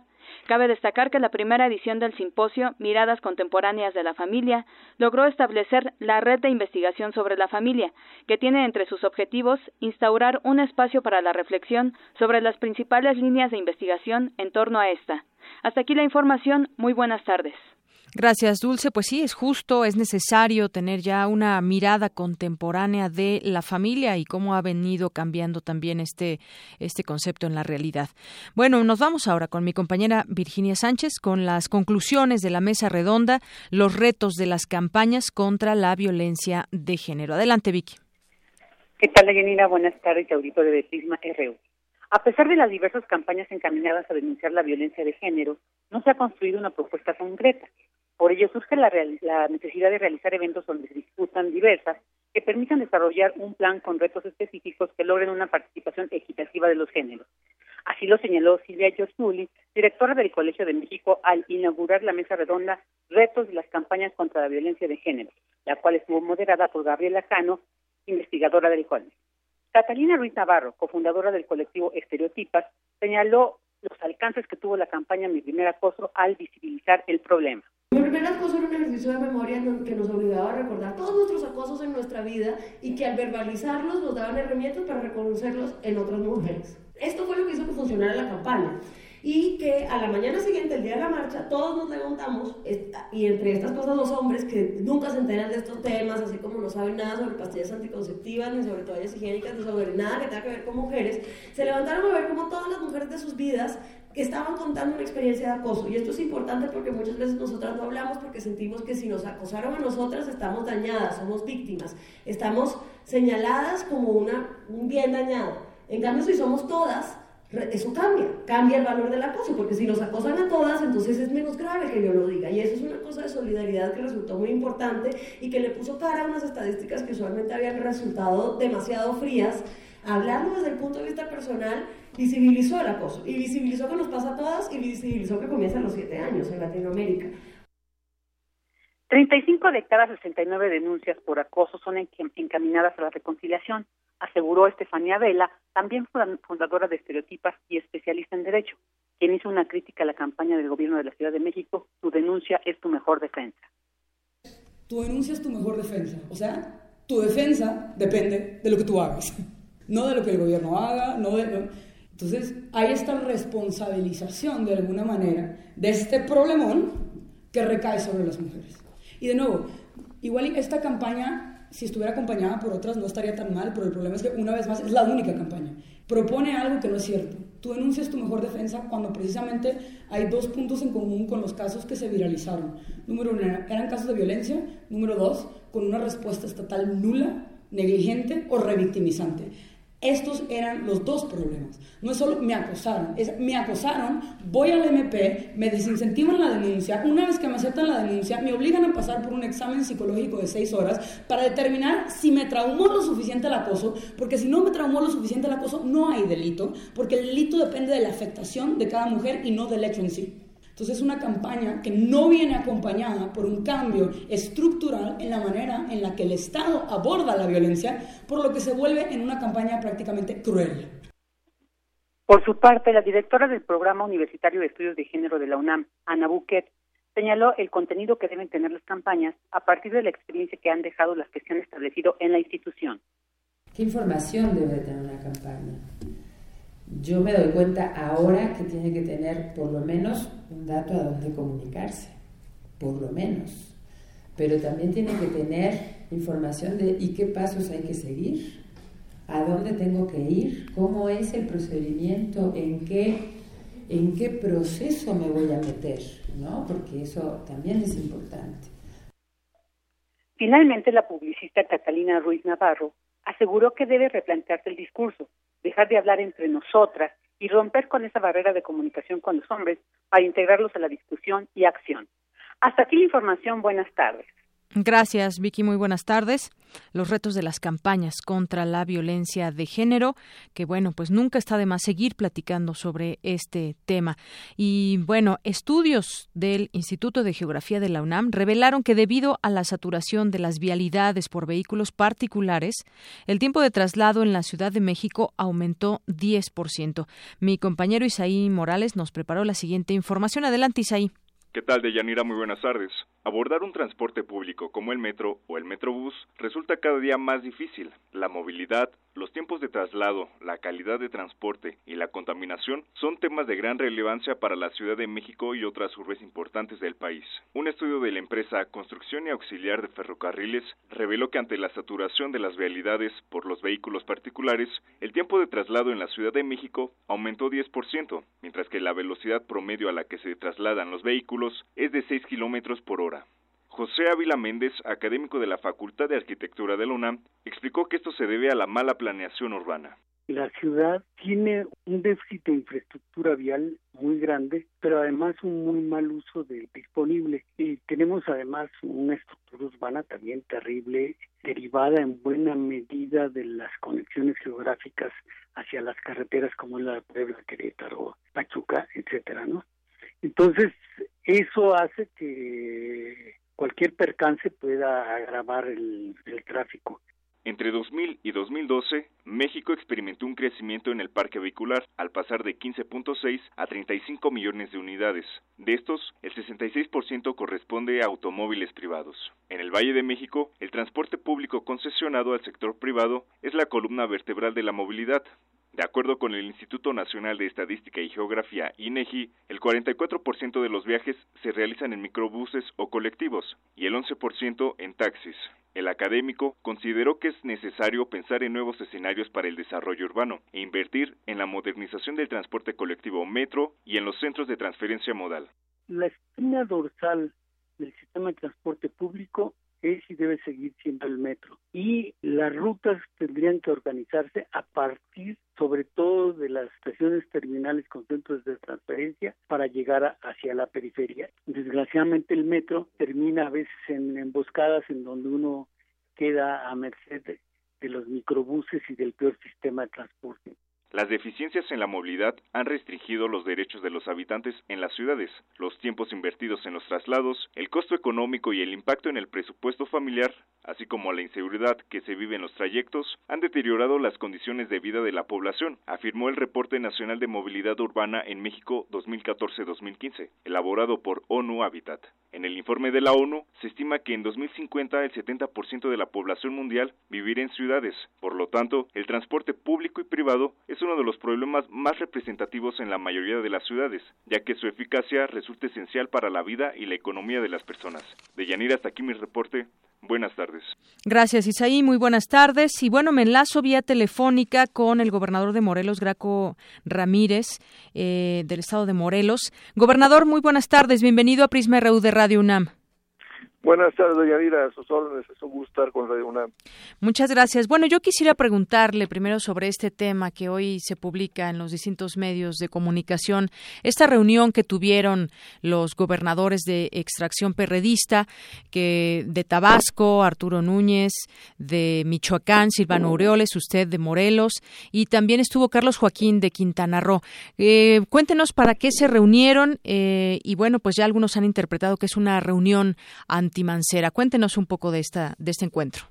No, por supuesto que no es anti nada, es una reunión de propuestas, es una convocatoria que hicimos de los que estamos preocupados en la generación de políticas de mayor apertura en el debate, en la reflexión, en la recuperación de nuestra cultura en la que nos formamos en la izquierda nosotros durante varias generaciones siempre abiertos a la reflexión, al debate, a la crítica y por supuesto pues esa tradición no perderla ahora con visiones pragmáticas y, de marketing político que no generan sino simplemente candidatos que no eh, tienen la mayor consistencia para llevar adelante ya como gobernantes las políticas públicas necesarias de carácter progresista.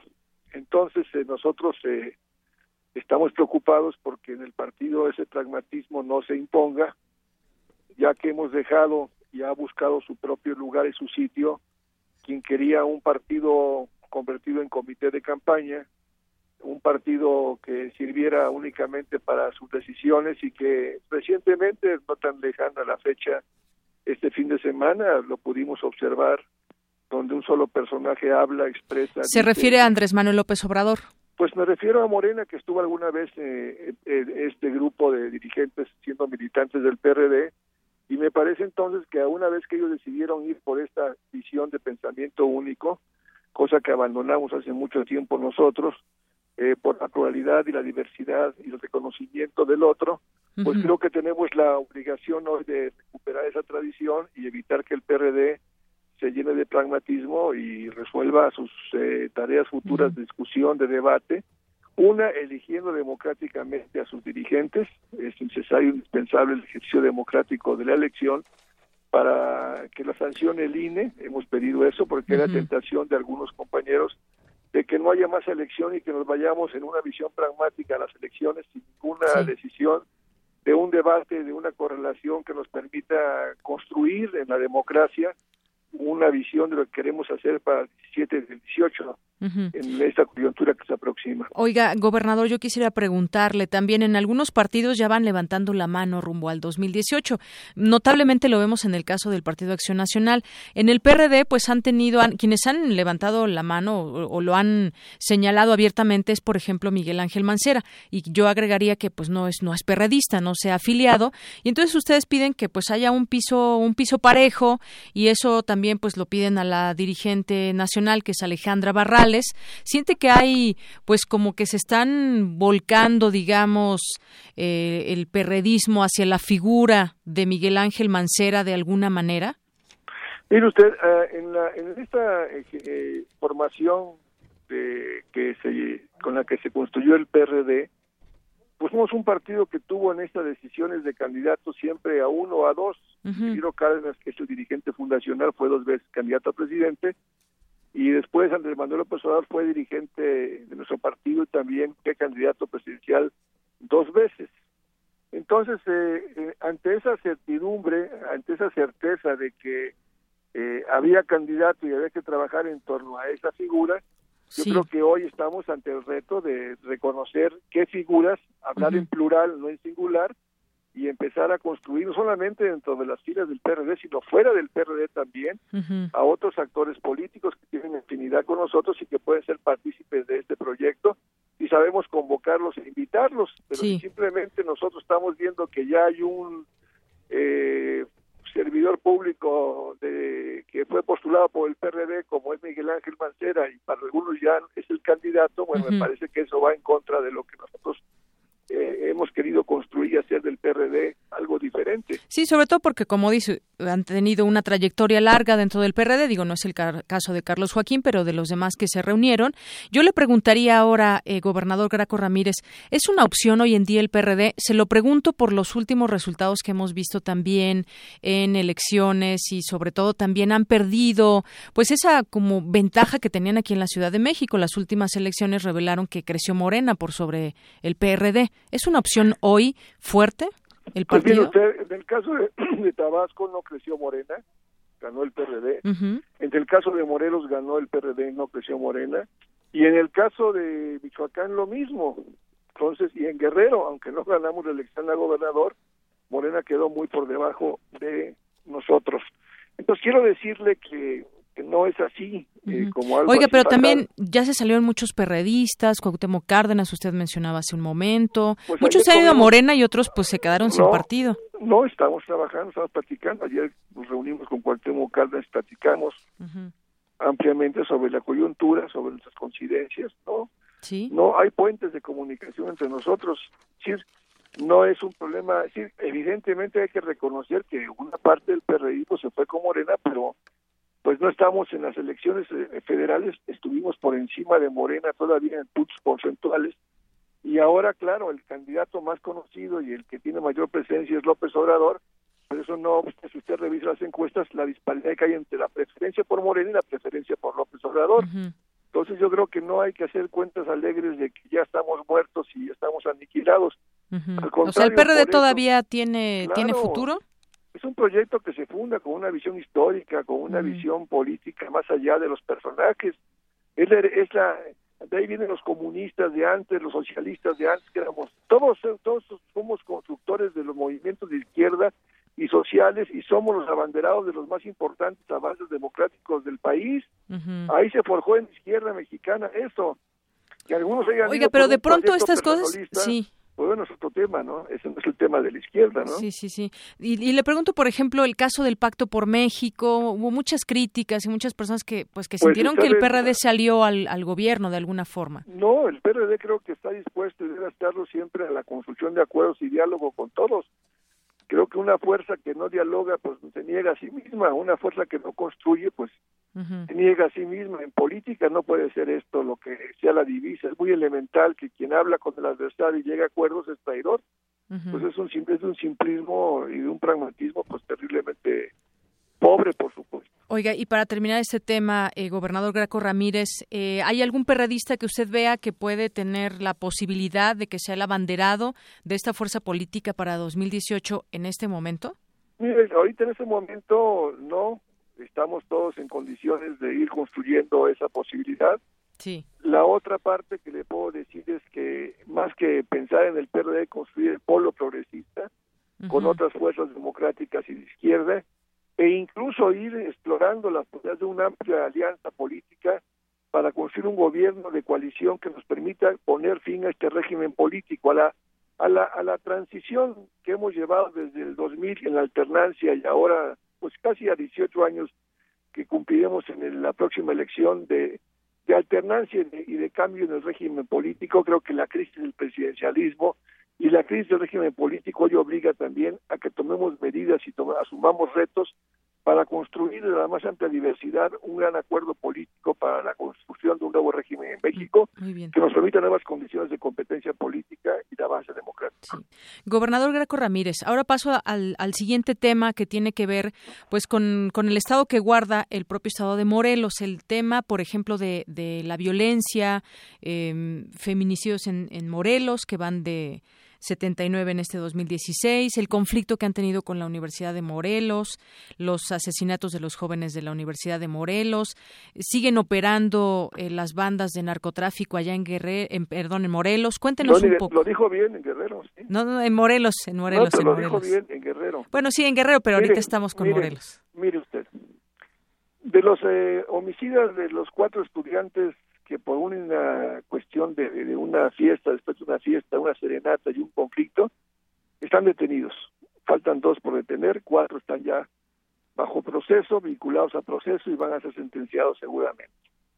De los feminicidios es una cifra de un organismo civil, no coincide ni siquiera con los que tenemos nosotros acreditados como tales como feminicidios, y estamos en alerta de género revirtiendo el tema del feminicidio que no era reconocido antes y que ese gobierno reconoce, porque partimos del hecho de que lo que no se reconoce, lo que no se dice, no se asume. Por eso aquí aprobamos la reforma constitucional de los matrimonios igualitarios, porque asumimos el respeto a las personas y la diversidad como una realidad de nuestra sociedad. El segundo tema que usted me plantea de violencia nada que ver con lo que había hace cuatro años y lo que hoy ocurre en los estados vecinos del Estado de México y de Guerrero. Lamentablemente, para, esos, para esas poblaciones y para esas entidades, pero aquí tenemos ya la tecnología suficiente y las capacidades suficientes para ir revirtiéndola. La beca universal de tercero secundaria hasta la universidad de 108 mil estudiantes, es decir, todos, el sistema público tiene beca en este estado, ha, ha, generado una expectativa diferente en nuestros jóvenes que antes no tenían la, la, opción de la educación, hoy la tienen gracias a la beca salario que hemos implementado.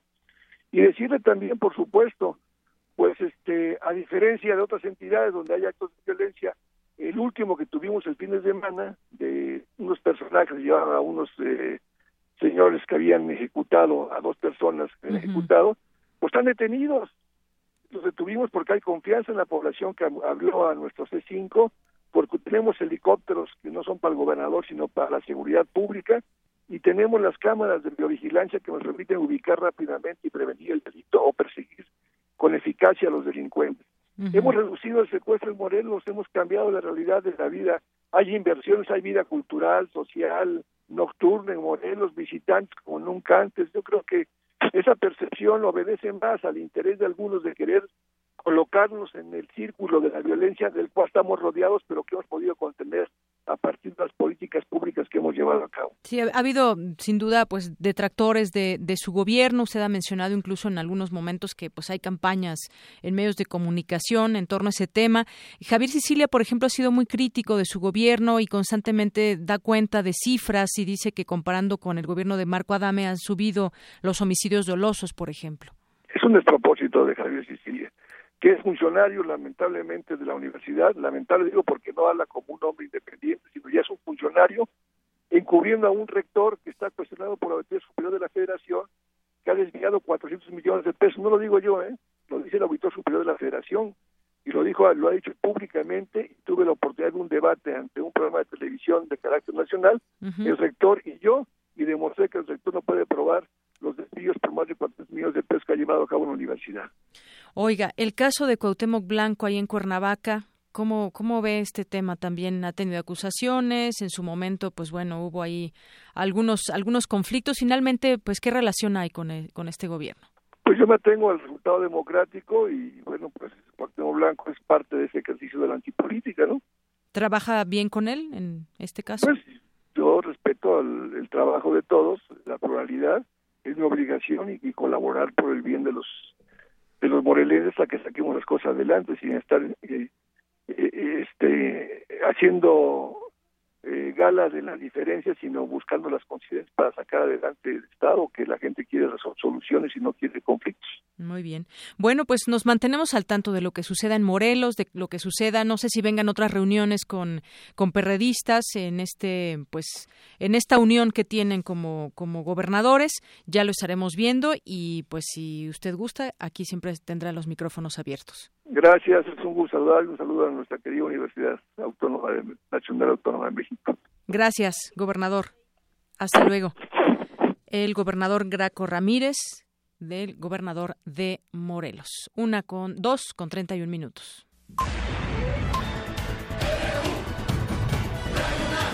Prisma RU.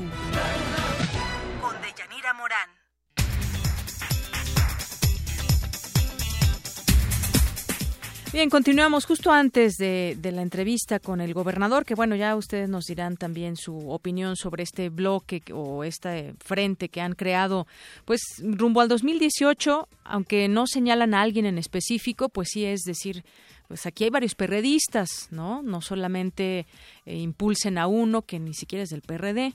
Pero bueno, ellos dicen que no es en contra de Mancera. Mancera tampoco se lo ha tomado a mal, por lo menos eso dijo hoy en alguna entrevista. Dijo que no, pues no lo tomaba personal y que pues si se quieren reunir, adelante.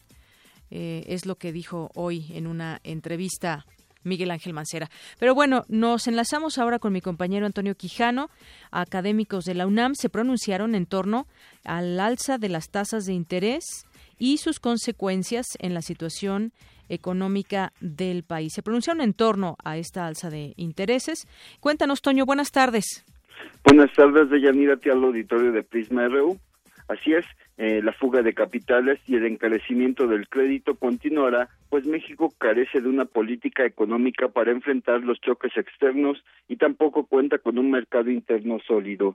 Así lo señalaron académicos del Instituto de Investigaciones Económicas de la UNAM, quienes indicaron que el incremento en las tasas de interés colocan a México como un país altamente rentable para el capital extranjero. Habla la doctora Alicia Girón. Escuchemos estamos con tasas de interés por arriba de la tasa de interés de la Reserva Federal de Estados Unidos. Nuestras tasas no han bajado al nivel de la, de la tasa de la Fed y por lo tanto, para poder, para poder mantener un tipo de cambio, tratamos de atraer capitales. Pero lo que estamos viendo es que durante eh, en menos de un año del 2015, que son las reservas más altas, de 195 mil millones, al día de hoy, que eh, ha habido una disminución de casi 21 mil millones de dólares. Si seguimos con esa política de tratar de estar manipulando la tasa de interés y por el otro lado, la fragilidad económica, nosotros vamos a ver que a pesar de que suban las tasas de interés, la fuga de capitales va a seguir. Deyanira, la experta en el sector financiero, mencionó que los grandes almacenes son favorecidos por esta política de aumento en las tasas de interés. Escuchemos. El crédito es bueno, todo depende del uso que se le dé, pero el, crédito, eh, eh, ¿en qué sentido nos afecta y en qué nos afecta la tasa de interés? Que cada vez el crédito es más caro. Y si nosotros revisamos lo que cobran las tarjetas de crédito, llegan incluso a cobrar ¿verdad? al año si no se paga hasta un 50%. Aquí es, esa es la tarea del Banco de México, regular esas tasas de interés y aquí es donde el Banco de México está más a favorecer a, estos, a estas grandes financieras porque Palacio de Hierro, Liverpool, Walmart, Comercial Mexicana, que tienen tarjetas de crédito, ahora se han vuelto financieras.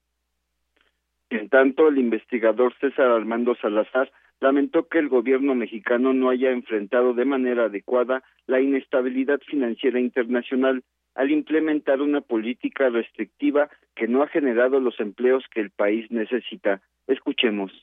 Lo que vemos acá es como todos los pronósticos de crecimiento para la economía mexicana han caído para 2016. Lo mismo ocurre para 2017. Eh, es más, el efecto la semana pasada fue devastador. Pasamos a un rango de 1.52% cuando estábamos en 2.3% de crecimiento para el siguiente año. Y lo que se espera para los siguientes es aún muy incierto. No, no hay condiciones para generar un mercado interno sólido. Estamos altamente vulnerables hasta las, los golpes y los choques externos. Entonces, lo que, lo que podemos resumir al final es, no tenemos una política económica que ayude de forma adecuada a enfrentar estos choques externos al no tener un mercado interno sólido. De Yanira Auditorio, los expertos consideraron que los precios del petróleo continuarán a la baja, por lo que el escenario para el siguiente año es aún incierto, sobre todo por la incertidumbre que se vive por la llegada de Donald Trump a la Casa Blanca. Hasta aquí mi reporte. Buenas tardes. Gracias, Toño. Muy buenas tardes. Pues sí, esta política restrictiva que opina uno de los académicos de la UNAM que ha llevado a cabo este gobierno. Bueno, ya, ya me acordé lo que dijo Mancer, es que no entiende, no entiende cuál es la temática de la reunión de los gobernadores eh, y sobre las exigencias de los gobernadores que le hicieron a la dirigente nacional de este partido, Alejandra Barrales. Que por cierto, ah, nos llamó también la señora Margarita Castillo, dice, de Ciudad Nezahualcóyotl que nos dijo el PRD firmó un pacto por México y significó pérdidas, ya no creemos en ellos. Pues sí, se lo preguntaba yo a Graco Ramírez, al gobernador de Morelos, señora Margarita, en torno a ese tema, que muchas veces, digo, no es una percepción personal, es una percepción de, de la gente. Se les vio por un momento, pues muy cercanos al gobierno, más allá de enarbolar, pues la izquierda que dicen enarbolar.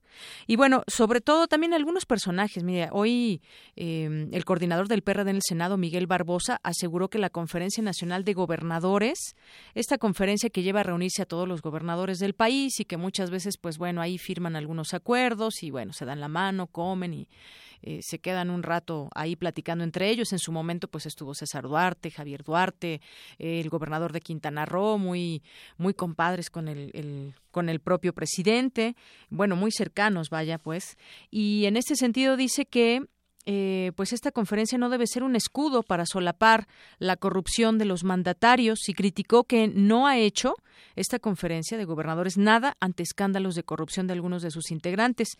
Dijo, me refiero tanto a gobiernos concluidos como a otros que se encuentran en funciones y que han sido señalados en hechos de corrupción. La CONAGO no debe convertirse en un escudo para solapar este tipo de actos. Es el momento de preguntarse cuál es la utilidad ética de la conferencia de gobernadores. Bueno, pues a quienes nos ha tocado incluso cubrir conferencias nacionales de gobernadores, pues no tocan temas que de pronto también pueden estar en, dentro de su contexto, que los está marcando. Algunos sí, en, algunos momentos sí, en otros no. Y bueno, pues Barbosa Huerta convocó a la CONAGO a asumir una posición firme y de compromiso real para combatir la corrupción. Seri, sería muy positivo para el país y para la sociedad que la Conferencia Nacional de Gobernadores fijara una posición firme respecto a este tema. Consideró que ha llegado el momento de que la CONAGO realice una revisión crítica de los objetivos y alcances de su organización. El senador comentó que no existe una postura clara y contundente en contra de este flagelo que daña a la sociedad. Expresó que hasta hace poco los entonces mandatarios de Sonora, Guillermo Padres, de Nuevo León, Rodrigo Medina, de Veracruz, Javier Duarte, de Chihuahua, César Duarte, de Quintana Roo, Roberto Borge, asistían a dicha instancia y firmaban declaraciones, pero ahora sus administraciones son acusadas de delitos de corrupción, desvío de recursos y lavado de dinero. ¿Qué ha hecho la CONAGO para combatir la corrupción? ¿Hasta dónde los mandatarios estatales están dispuestos a garantizar gobiernos transparentes y honestos? criticó el senador perredista. Bueno, pues hay voces también muy críticas, como la del senador Barbosa. Y bueno, pues en otras cosas también la iniciativa privada se dice dispuesta a apoyar en este plan para trabajadores deportados que se presume regresarán con la llegada de Donald Trump al gobierno de Estados Unidos. México ofrece empleos a los conacionales que viven en Estados Unidos y que cuenten con competencias laborales para complementar y fortalecer el desarrollo de la industria nacional, aseveró Juan Pablo Castañón, presidente del Consejo Coordinador Empresarial. El líder sostuvo que las empresas instaladas en México, desde el norte al sur del país, demandan empleos capacitados y con experiencia. Las inversiones están puestas para invertir en el sur-sureste, pero requerimos fortalecerlas con Empleo expresó en una entrevista y demandó al gobierno federal dotar de incentivos para desarrollar a las pequeñas y medianas empresas a fin de no dejar el consumo interno que hoy se encuentra activo, pero dijo se debe conservar para el 2017. Bueno, pues vamos a ver también cómo estarán los salarios en estas empresas que abren sus puertas a, a los mexicanos que lleguen de allá, que qué bueno, es un punto positivo, pero vamos a ver qué opinan también los trabajadores y cómo pues se da todo ese tema de la contratación, porque dice el líder empresarial que necesitan gente también pues preparada, capacitada, con experiencia y qué tipo de, trabajos podrían desempeñar. Son las dos con 41 minutos y nos vamos a los temas internacionales. ¿No? ¿Todavía no? Nos vamos antes a nuestro perfil del, del, del académico Horacio Merchant, del doctor, del doctor del doctor Serafín Mercado, que hoy eh, les presentamos este perfil humano. Esta es la segunda parte. Él es psicólogo, nos abrió las puertas de su casa y él se dedicó durante mucho tiempo y abrió brecha en ese tema de la psicología ambiental. De ello nos platica en esta charla aquí en Prisma RU. Adelante. Perfil RU.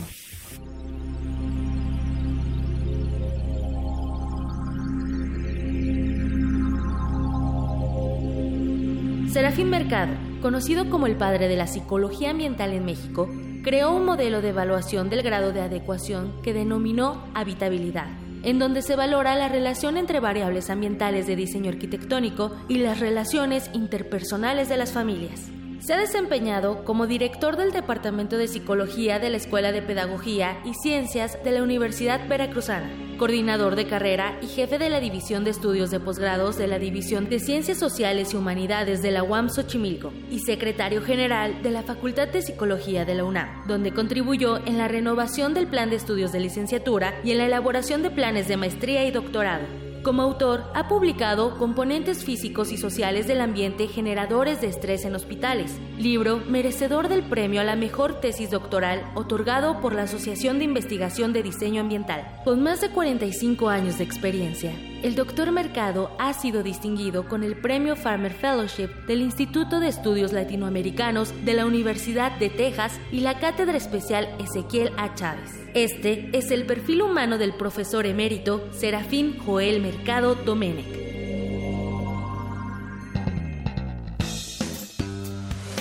Quisiera preguntarle también, doctor, acerca de la psicología ambiental, cómo es que usted se acerca a ese tema y qué, de qué estamos hablando cuando nos referimos a psicología ambiental. La psicología ambiental es un área relativamente reciente tendrá unos 40 años de su inicio a nivel internacional. La psicología pues tomaba teóricamente siempre en cuenta el ambiente. Por ejemplo, la Freud siempre habló, por ejemplo, de la importancia del couch, Chaiselon, donde acostaba a sus pacientes. del diván. Del diván, sí. Tenemos el caso también de, por ejemplo, la psicología conductual, conductista, hablaba de, que, de los estímulos y los estímulos, bueno, podrían venir de otros organismos o podrían venir del ambiente en sí. Pero ya en la parte práctica aplicada se veía más la parte social, la parte de la interacción. Por ejemplo, al, en psicología educativa se veía más el maestro o este, los materiales de, enseñanza o los procedimientos, pero no, no se tomaba mucho en cuenta cosas como la escuela, las bancas, la iluminación, cosas de este tipo, igual en la psicología del trabajo, en la psicología clínica, pues entonces se veía más la interacción entre el paciente y el terapeuta, pero no se veía el entorno, etcétera. O sea, tiene que ver con el ambiente. Con el ambiente físico, con el entorno. Entonces, después de la guerra mundial, precisamente, este aspecto empieza a ser muy importante un psicólogo social de orientación gestaltista, Kurt Lewin, empieza a hablar del espacio vital de, la persona y entre ello incluía pues también los aspectos físicos. Entonces hay como dos o tres puntos eh, donde se empieza a desarrollar la psicología ambiental. En Estados Unidos, Proshansky, Telson y Rivlin la empiezan a desarrollar ya en el área de Nueva York trabajando con problemas de los hospitales psiquiátricos. Es decir, los hospitales psiquiátricos sí, en el sentido de si están en los lugares son adecuados, para las personas. Por ejemplo, un, una, una cosa específica para que se entienda. Tenían esquizofrénicos y entonces ellos empiezan a ver que a veces los sentaban en sillas en, en un corredor, uno junto al otro, en fila. Y en otras ocasiones había quien los sentaba en círculo viéndose unos a los otros. La recuperación de las gentes que se veían cara a cara era mucho más rápida. Y lo mismo se puede aplicar, por ejemplo, a lugares de trabajo, de la casa. Exactamente. Yo lo que tomé como mi área de trabajo fue la vivienda. Bueno, la razón es México estaba creciendo en ese momento muy rápidamente la población, había déficit de vivienda, el esfuerzo del gobierno entonces fue básicamente a través de lo que es la vivienda de interés social. Como el Infonavit y todo, que son lugares muy pequeñitos, exactamente, áreas verdes. Eh, pero y además que se hacen un modelo y que ese modelo se repite miles de veces. Miles de veces, exactamente. Entonces, un error se repite miles de veces. Mm. Entonces eso fue importante. Nosotros, por ejemplo, lo que pudimos demostrar es que eh, desarrollamos una forma de medir la satisfacción residencial, ¿no? que lo llamamos la habitabilidad, qué tan habitable era la, la vivienda. Fue un modelo relativamente complejo, pero lo interesante es que lo que pudimos demostrar es después que la habitabilidad incidía sobre el clima familiar, sobre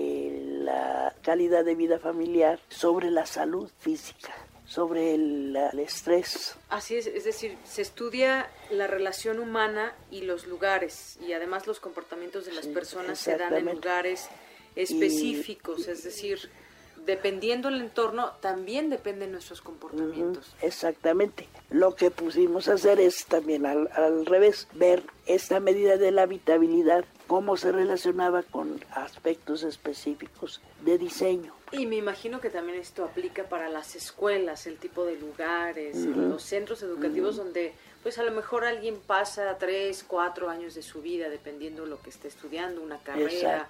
También tiene que ver eh, estos espacios. Sí, y de la, el proceso mismo educativo se ve afectado por la calidad de los espacios. Hay espacios que promueven el modelo tradicional, ¿no? Del profesor parado al frente y hablando. Y hay otros espacios que promueven más el que los estudiantes interactúen más activamente, eh, que pues participen discutiendo, hablando, etcétera, etcétera. Y eso produce un aprendizaje mucho más eficiente. Oye, en el caso de la UNAM es un lugar, ¿cómo lo describiría en este sentido de la psicología ambiental? Digo, a mí me podría parecer con tantos lugares verdes que tiene, espacios abiertos, me parece un lugar, me parecería un lugar ideal. ¿Qué opina de la UNAM? Bueno, yo creo que la UNAM es un, ambiente muy, muy propicio en, muchos sentidos. Y, por ejemplo, nosotros debemos que algunos de lugares de la UNAM, por ejemplo, la biblioteca de la Facultad de Psicología, han sido diseñados ya tomando en cuenta factores de este tipo por ejemplo, permitir que haya lugares para la, discusión en una biblioteca. Entonces, en las bibliotecas era casi sacrílego que la gente empezara a hablar, pero lo que teníamos que hacer es encerrar a la gente en, en espacios para la discusión. Entonces, esto se diseñó en la facultad y empezó a ser utilizado por estos objetivos. Y me hizo recordar un poco también a Biblioteca Central, que en algunos de sus espacios uno puede ver hacia las llamadas islas y tiene esa mm. perspectiva de árboles, de los prados. Exactamente, sí. Oiga, doctor, actualmente, ¿qué hace? ¿Qué se dedica? Bueno, la sigo con mis trabajos sobre vivienda. El último estudio que hemos estado haciendo ha sido sobre los efectos del, de la parte externa de la vivienda, ¿no? Las fachadas, los jardines, el barrio. Por ejemplo, ¿qué efecto tiene que el que se creen redes sociales vecinales?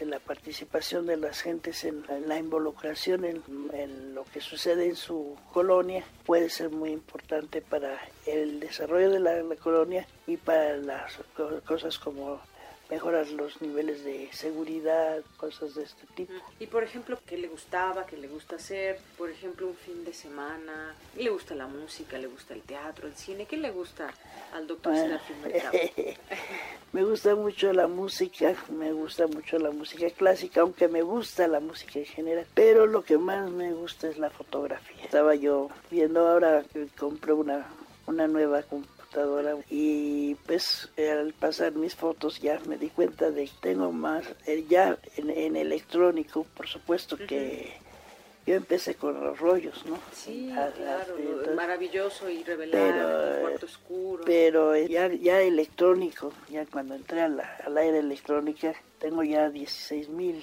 fotos ¿Y qué podemos encontrar en esas fotografías? ¿Qué le gusta fotografiar? Tengo mucho retrato, me gusta mucho la gente, etcétera, pero tengo de todo. ¿eh? De hecho, aquí veo muchos rostros de su familia. Sí, sí exactamente. En la, acá. Y de esas 16 mil, tengo nueve grupos de como de 100 cada uno en donde que son selectas y luego tengo un archivo de super selectas ya este, o sea hay las selectas y super selectas y super selectas y las super selectas son nada más como 150 fotos ¿Y de qué son esas super selectas? ¿Nos puede platicar? Todo, pues de todo. Tengo, por ejemplo, playas, tengo puestas de sol, tengo niños jugando, tengo todo tipo de gentes de, de diferentes en diferentes situaciones. Una que me, gusta, me mucho? gusta mucho es una en la que está mi nieto, que fuimos a visitar a, una, a unos amigos, unos alumnos que tenían a su bebé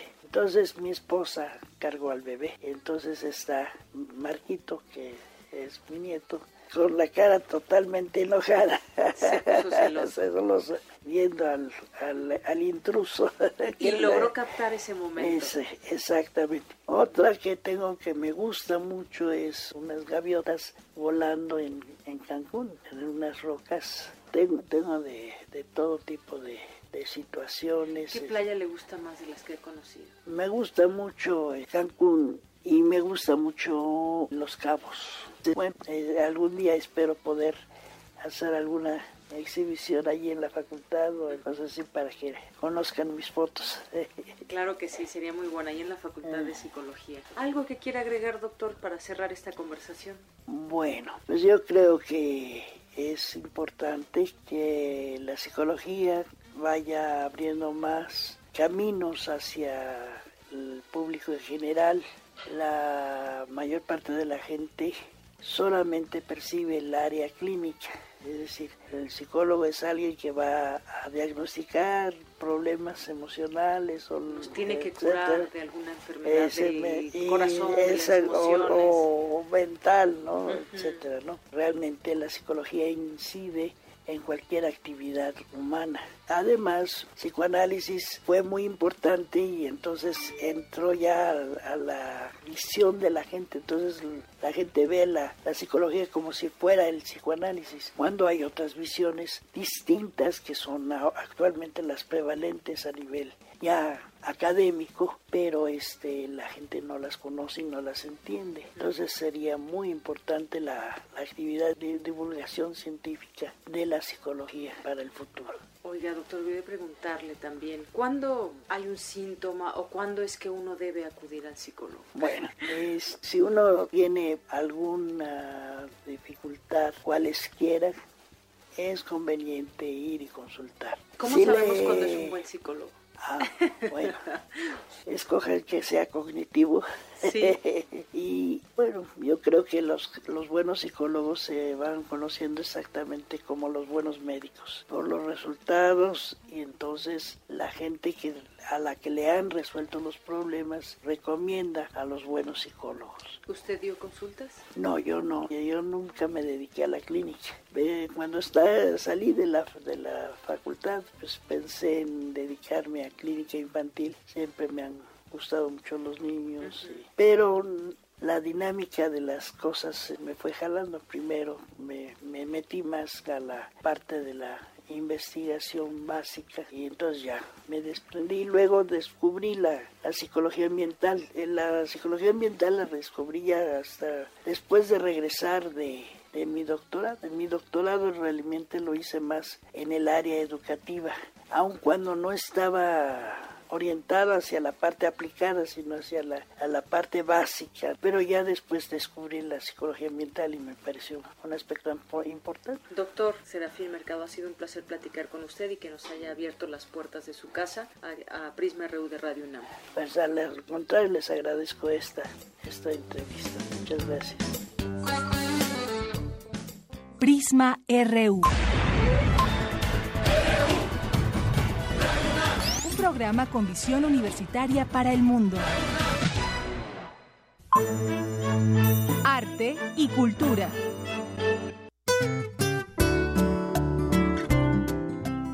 Vámonos a Cultura, Tamara. Estamos de vuelta de Yanira. Como cada 22 de noviembre se celebra el Día del Músico en conmemoración a su patrona Santa Cecilia. En punto de las 12 de la noche en la Plaza de Garibaldi, más de 500 mariachis le cantaron las mañanitas y coronaron a la cantante Olivia Rex como la reina de este año. Queremos felicitar a los músicos que con su gran labor, labor alimentan nuestro espíritu y también a las Cecilias. Si usted tiene alguna Cecilia cerca, abrácela que hoy es su día. También aprovecho para comentarles que este 25 de noviembre se ofrecerá el concierto de música clásica Sin Ton ni Son en la antigua Academia de San Carlos, ubicada en Academia número 22 en el centro histórico. Así, asistan, la entrada es totalmente libre. Me despido con una efeméride cultural y les deseo una excelente tarde. Nos escuchamos mañana de Yanira. Hasta mañana.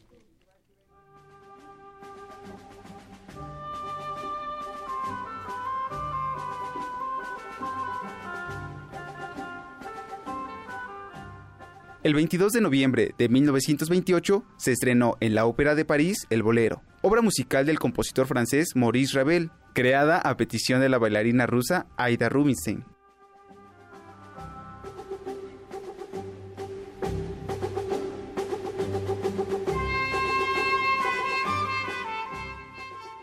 Zarpazo RU.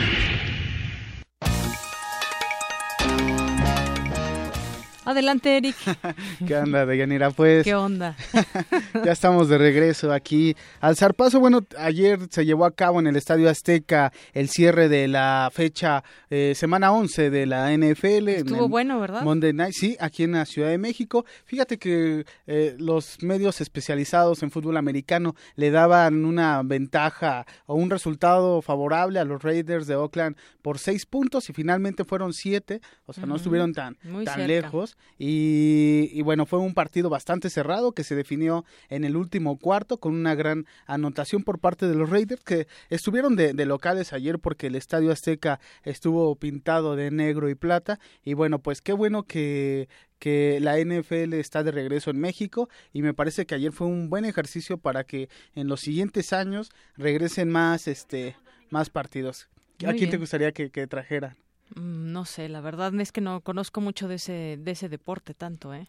Pues a, nosotros... Contigo nos informamos. Nos gustaría que, vinieran los, vaqueros o, y los Steelers. También a Néstor le gustan los vaqueros, mira, ahí Así está. Es. Ojalá que... No, yo ahí sí no tengo preferencias, Eric, he de confesarlo.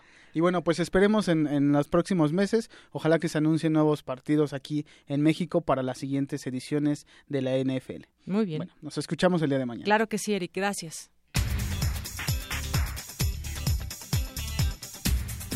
Y nos vamos ahora con la información de última hora con Dulce García. Dulce, buenas tardes. Así es, Deyanira, buenas tardes a ti y al auditorio. El Fondo Monetario Internacional informó que la incertidumbre por el aumento de las barreras comerciales y el flujo de capitales financieros causará un retraso en los proyectos de inversión hacia México y que el proteccionismo afectará el crecimiento mexicano. La Comisión Interamericana de Derechos Humanos elevó a la Corte Interamericana el primer caso contra el Gobierno de México por desaparición forzada, tras considerar que no cumplió sus recomendaciones de identificar y sancionar a los responsables. Y por otra parte, el secretario de Economía, Ildefonso Guajardo, señaló que el Tratado de Asociación Transpacífico podría ser la base de acuerdos bilaterales si no se ratifica por países como Estados Unidos. Hasta aquí la información de Yanira. Muy buenas tardes. Gracias, Dulce. Bueno, mañana retomamos el tema del acuerdo transpacífico y lo que está sucediendo en Estados Unidos con ya la próxima llegada de Trump. Son las tres en punto. Mi nombre es de Yanira Morán, en nombre de todo este gran, gran equipo que me acompaña todos los días. Nos escuchamos mañana en punto de la una.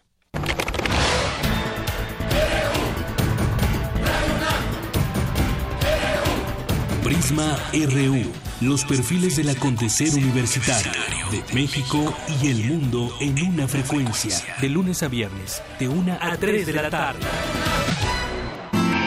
Radio Clásicamente informativa.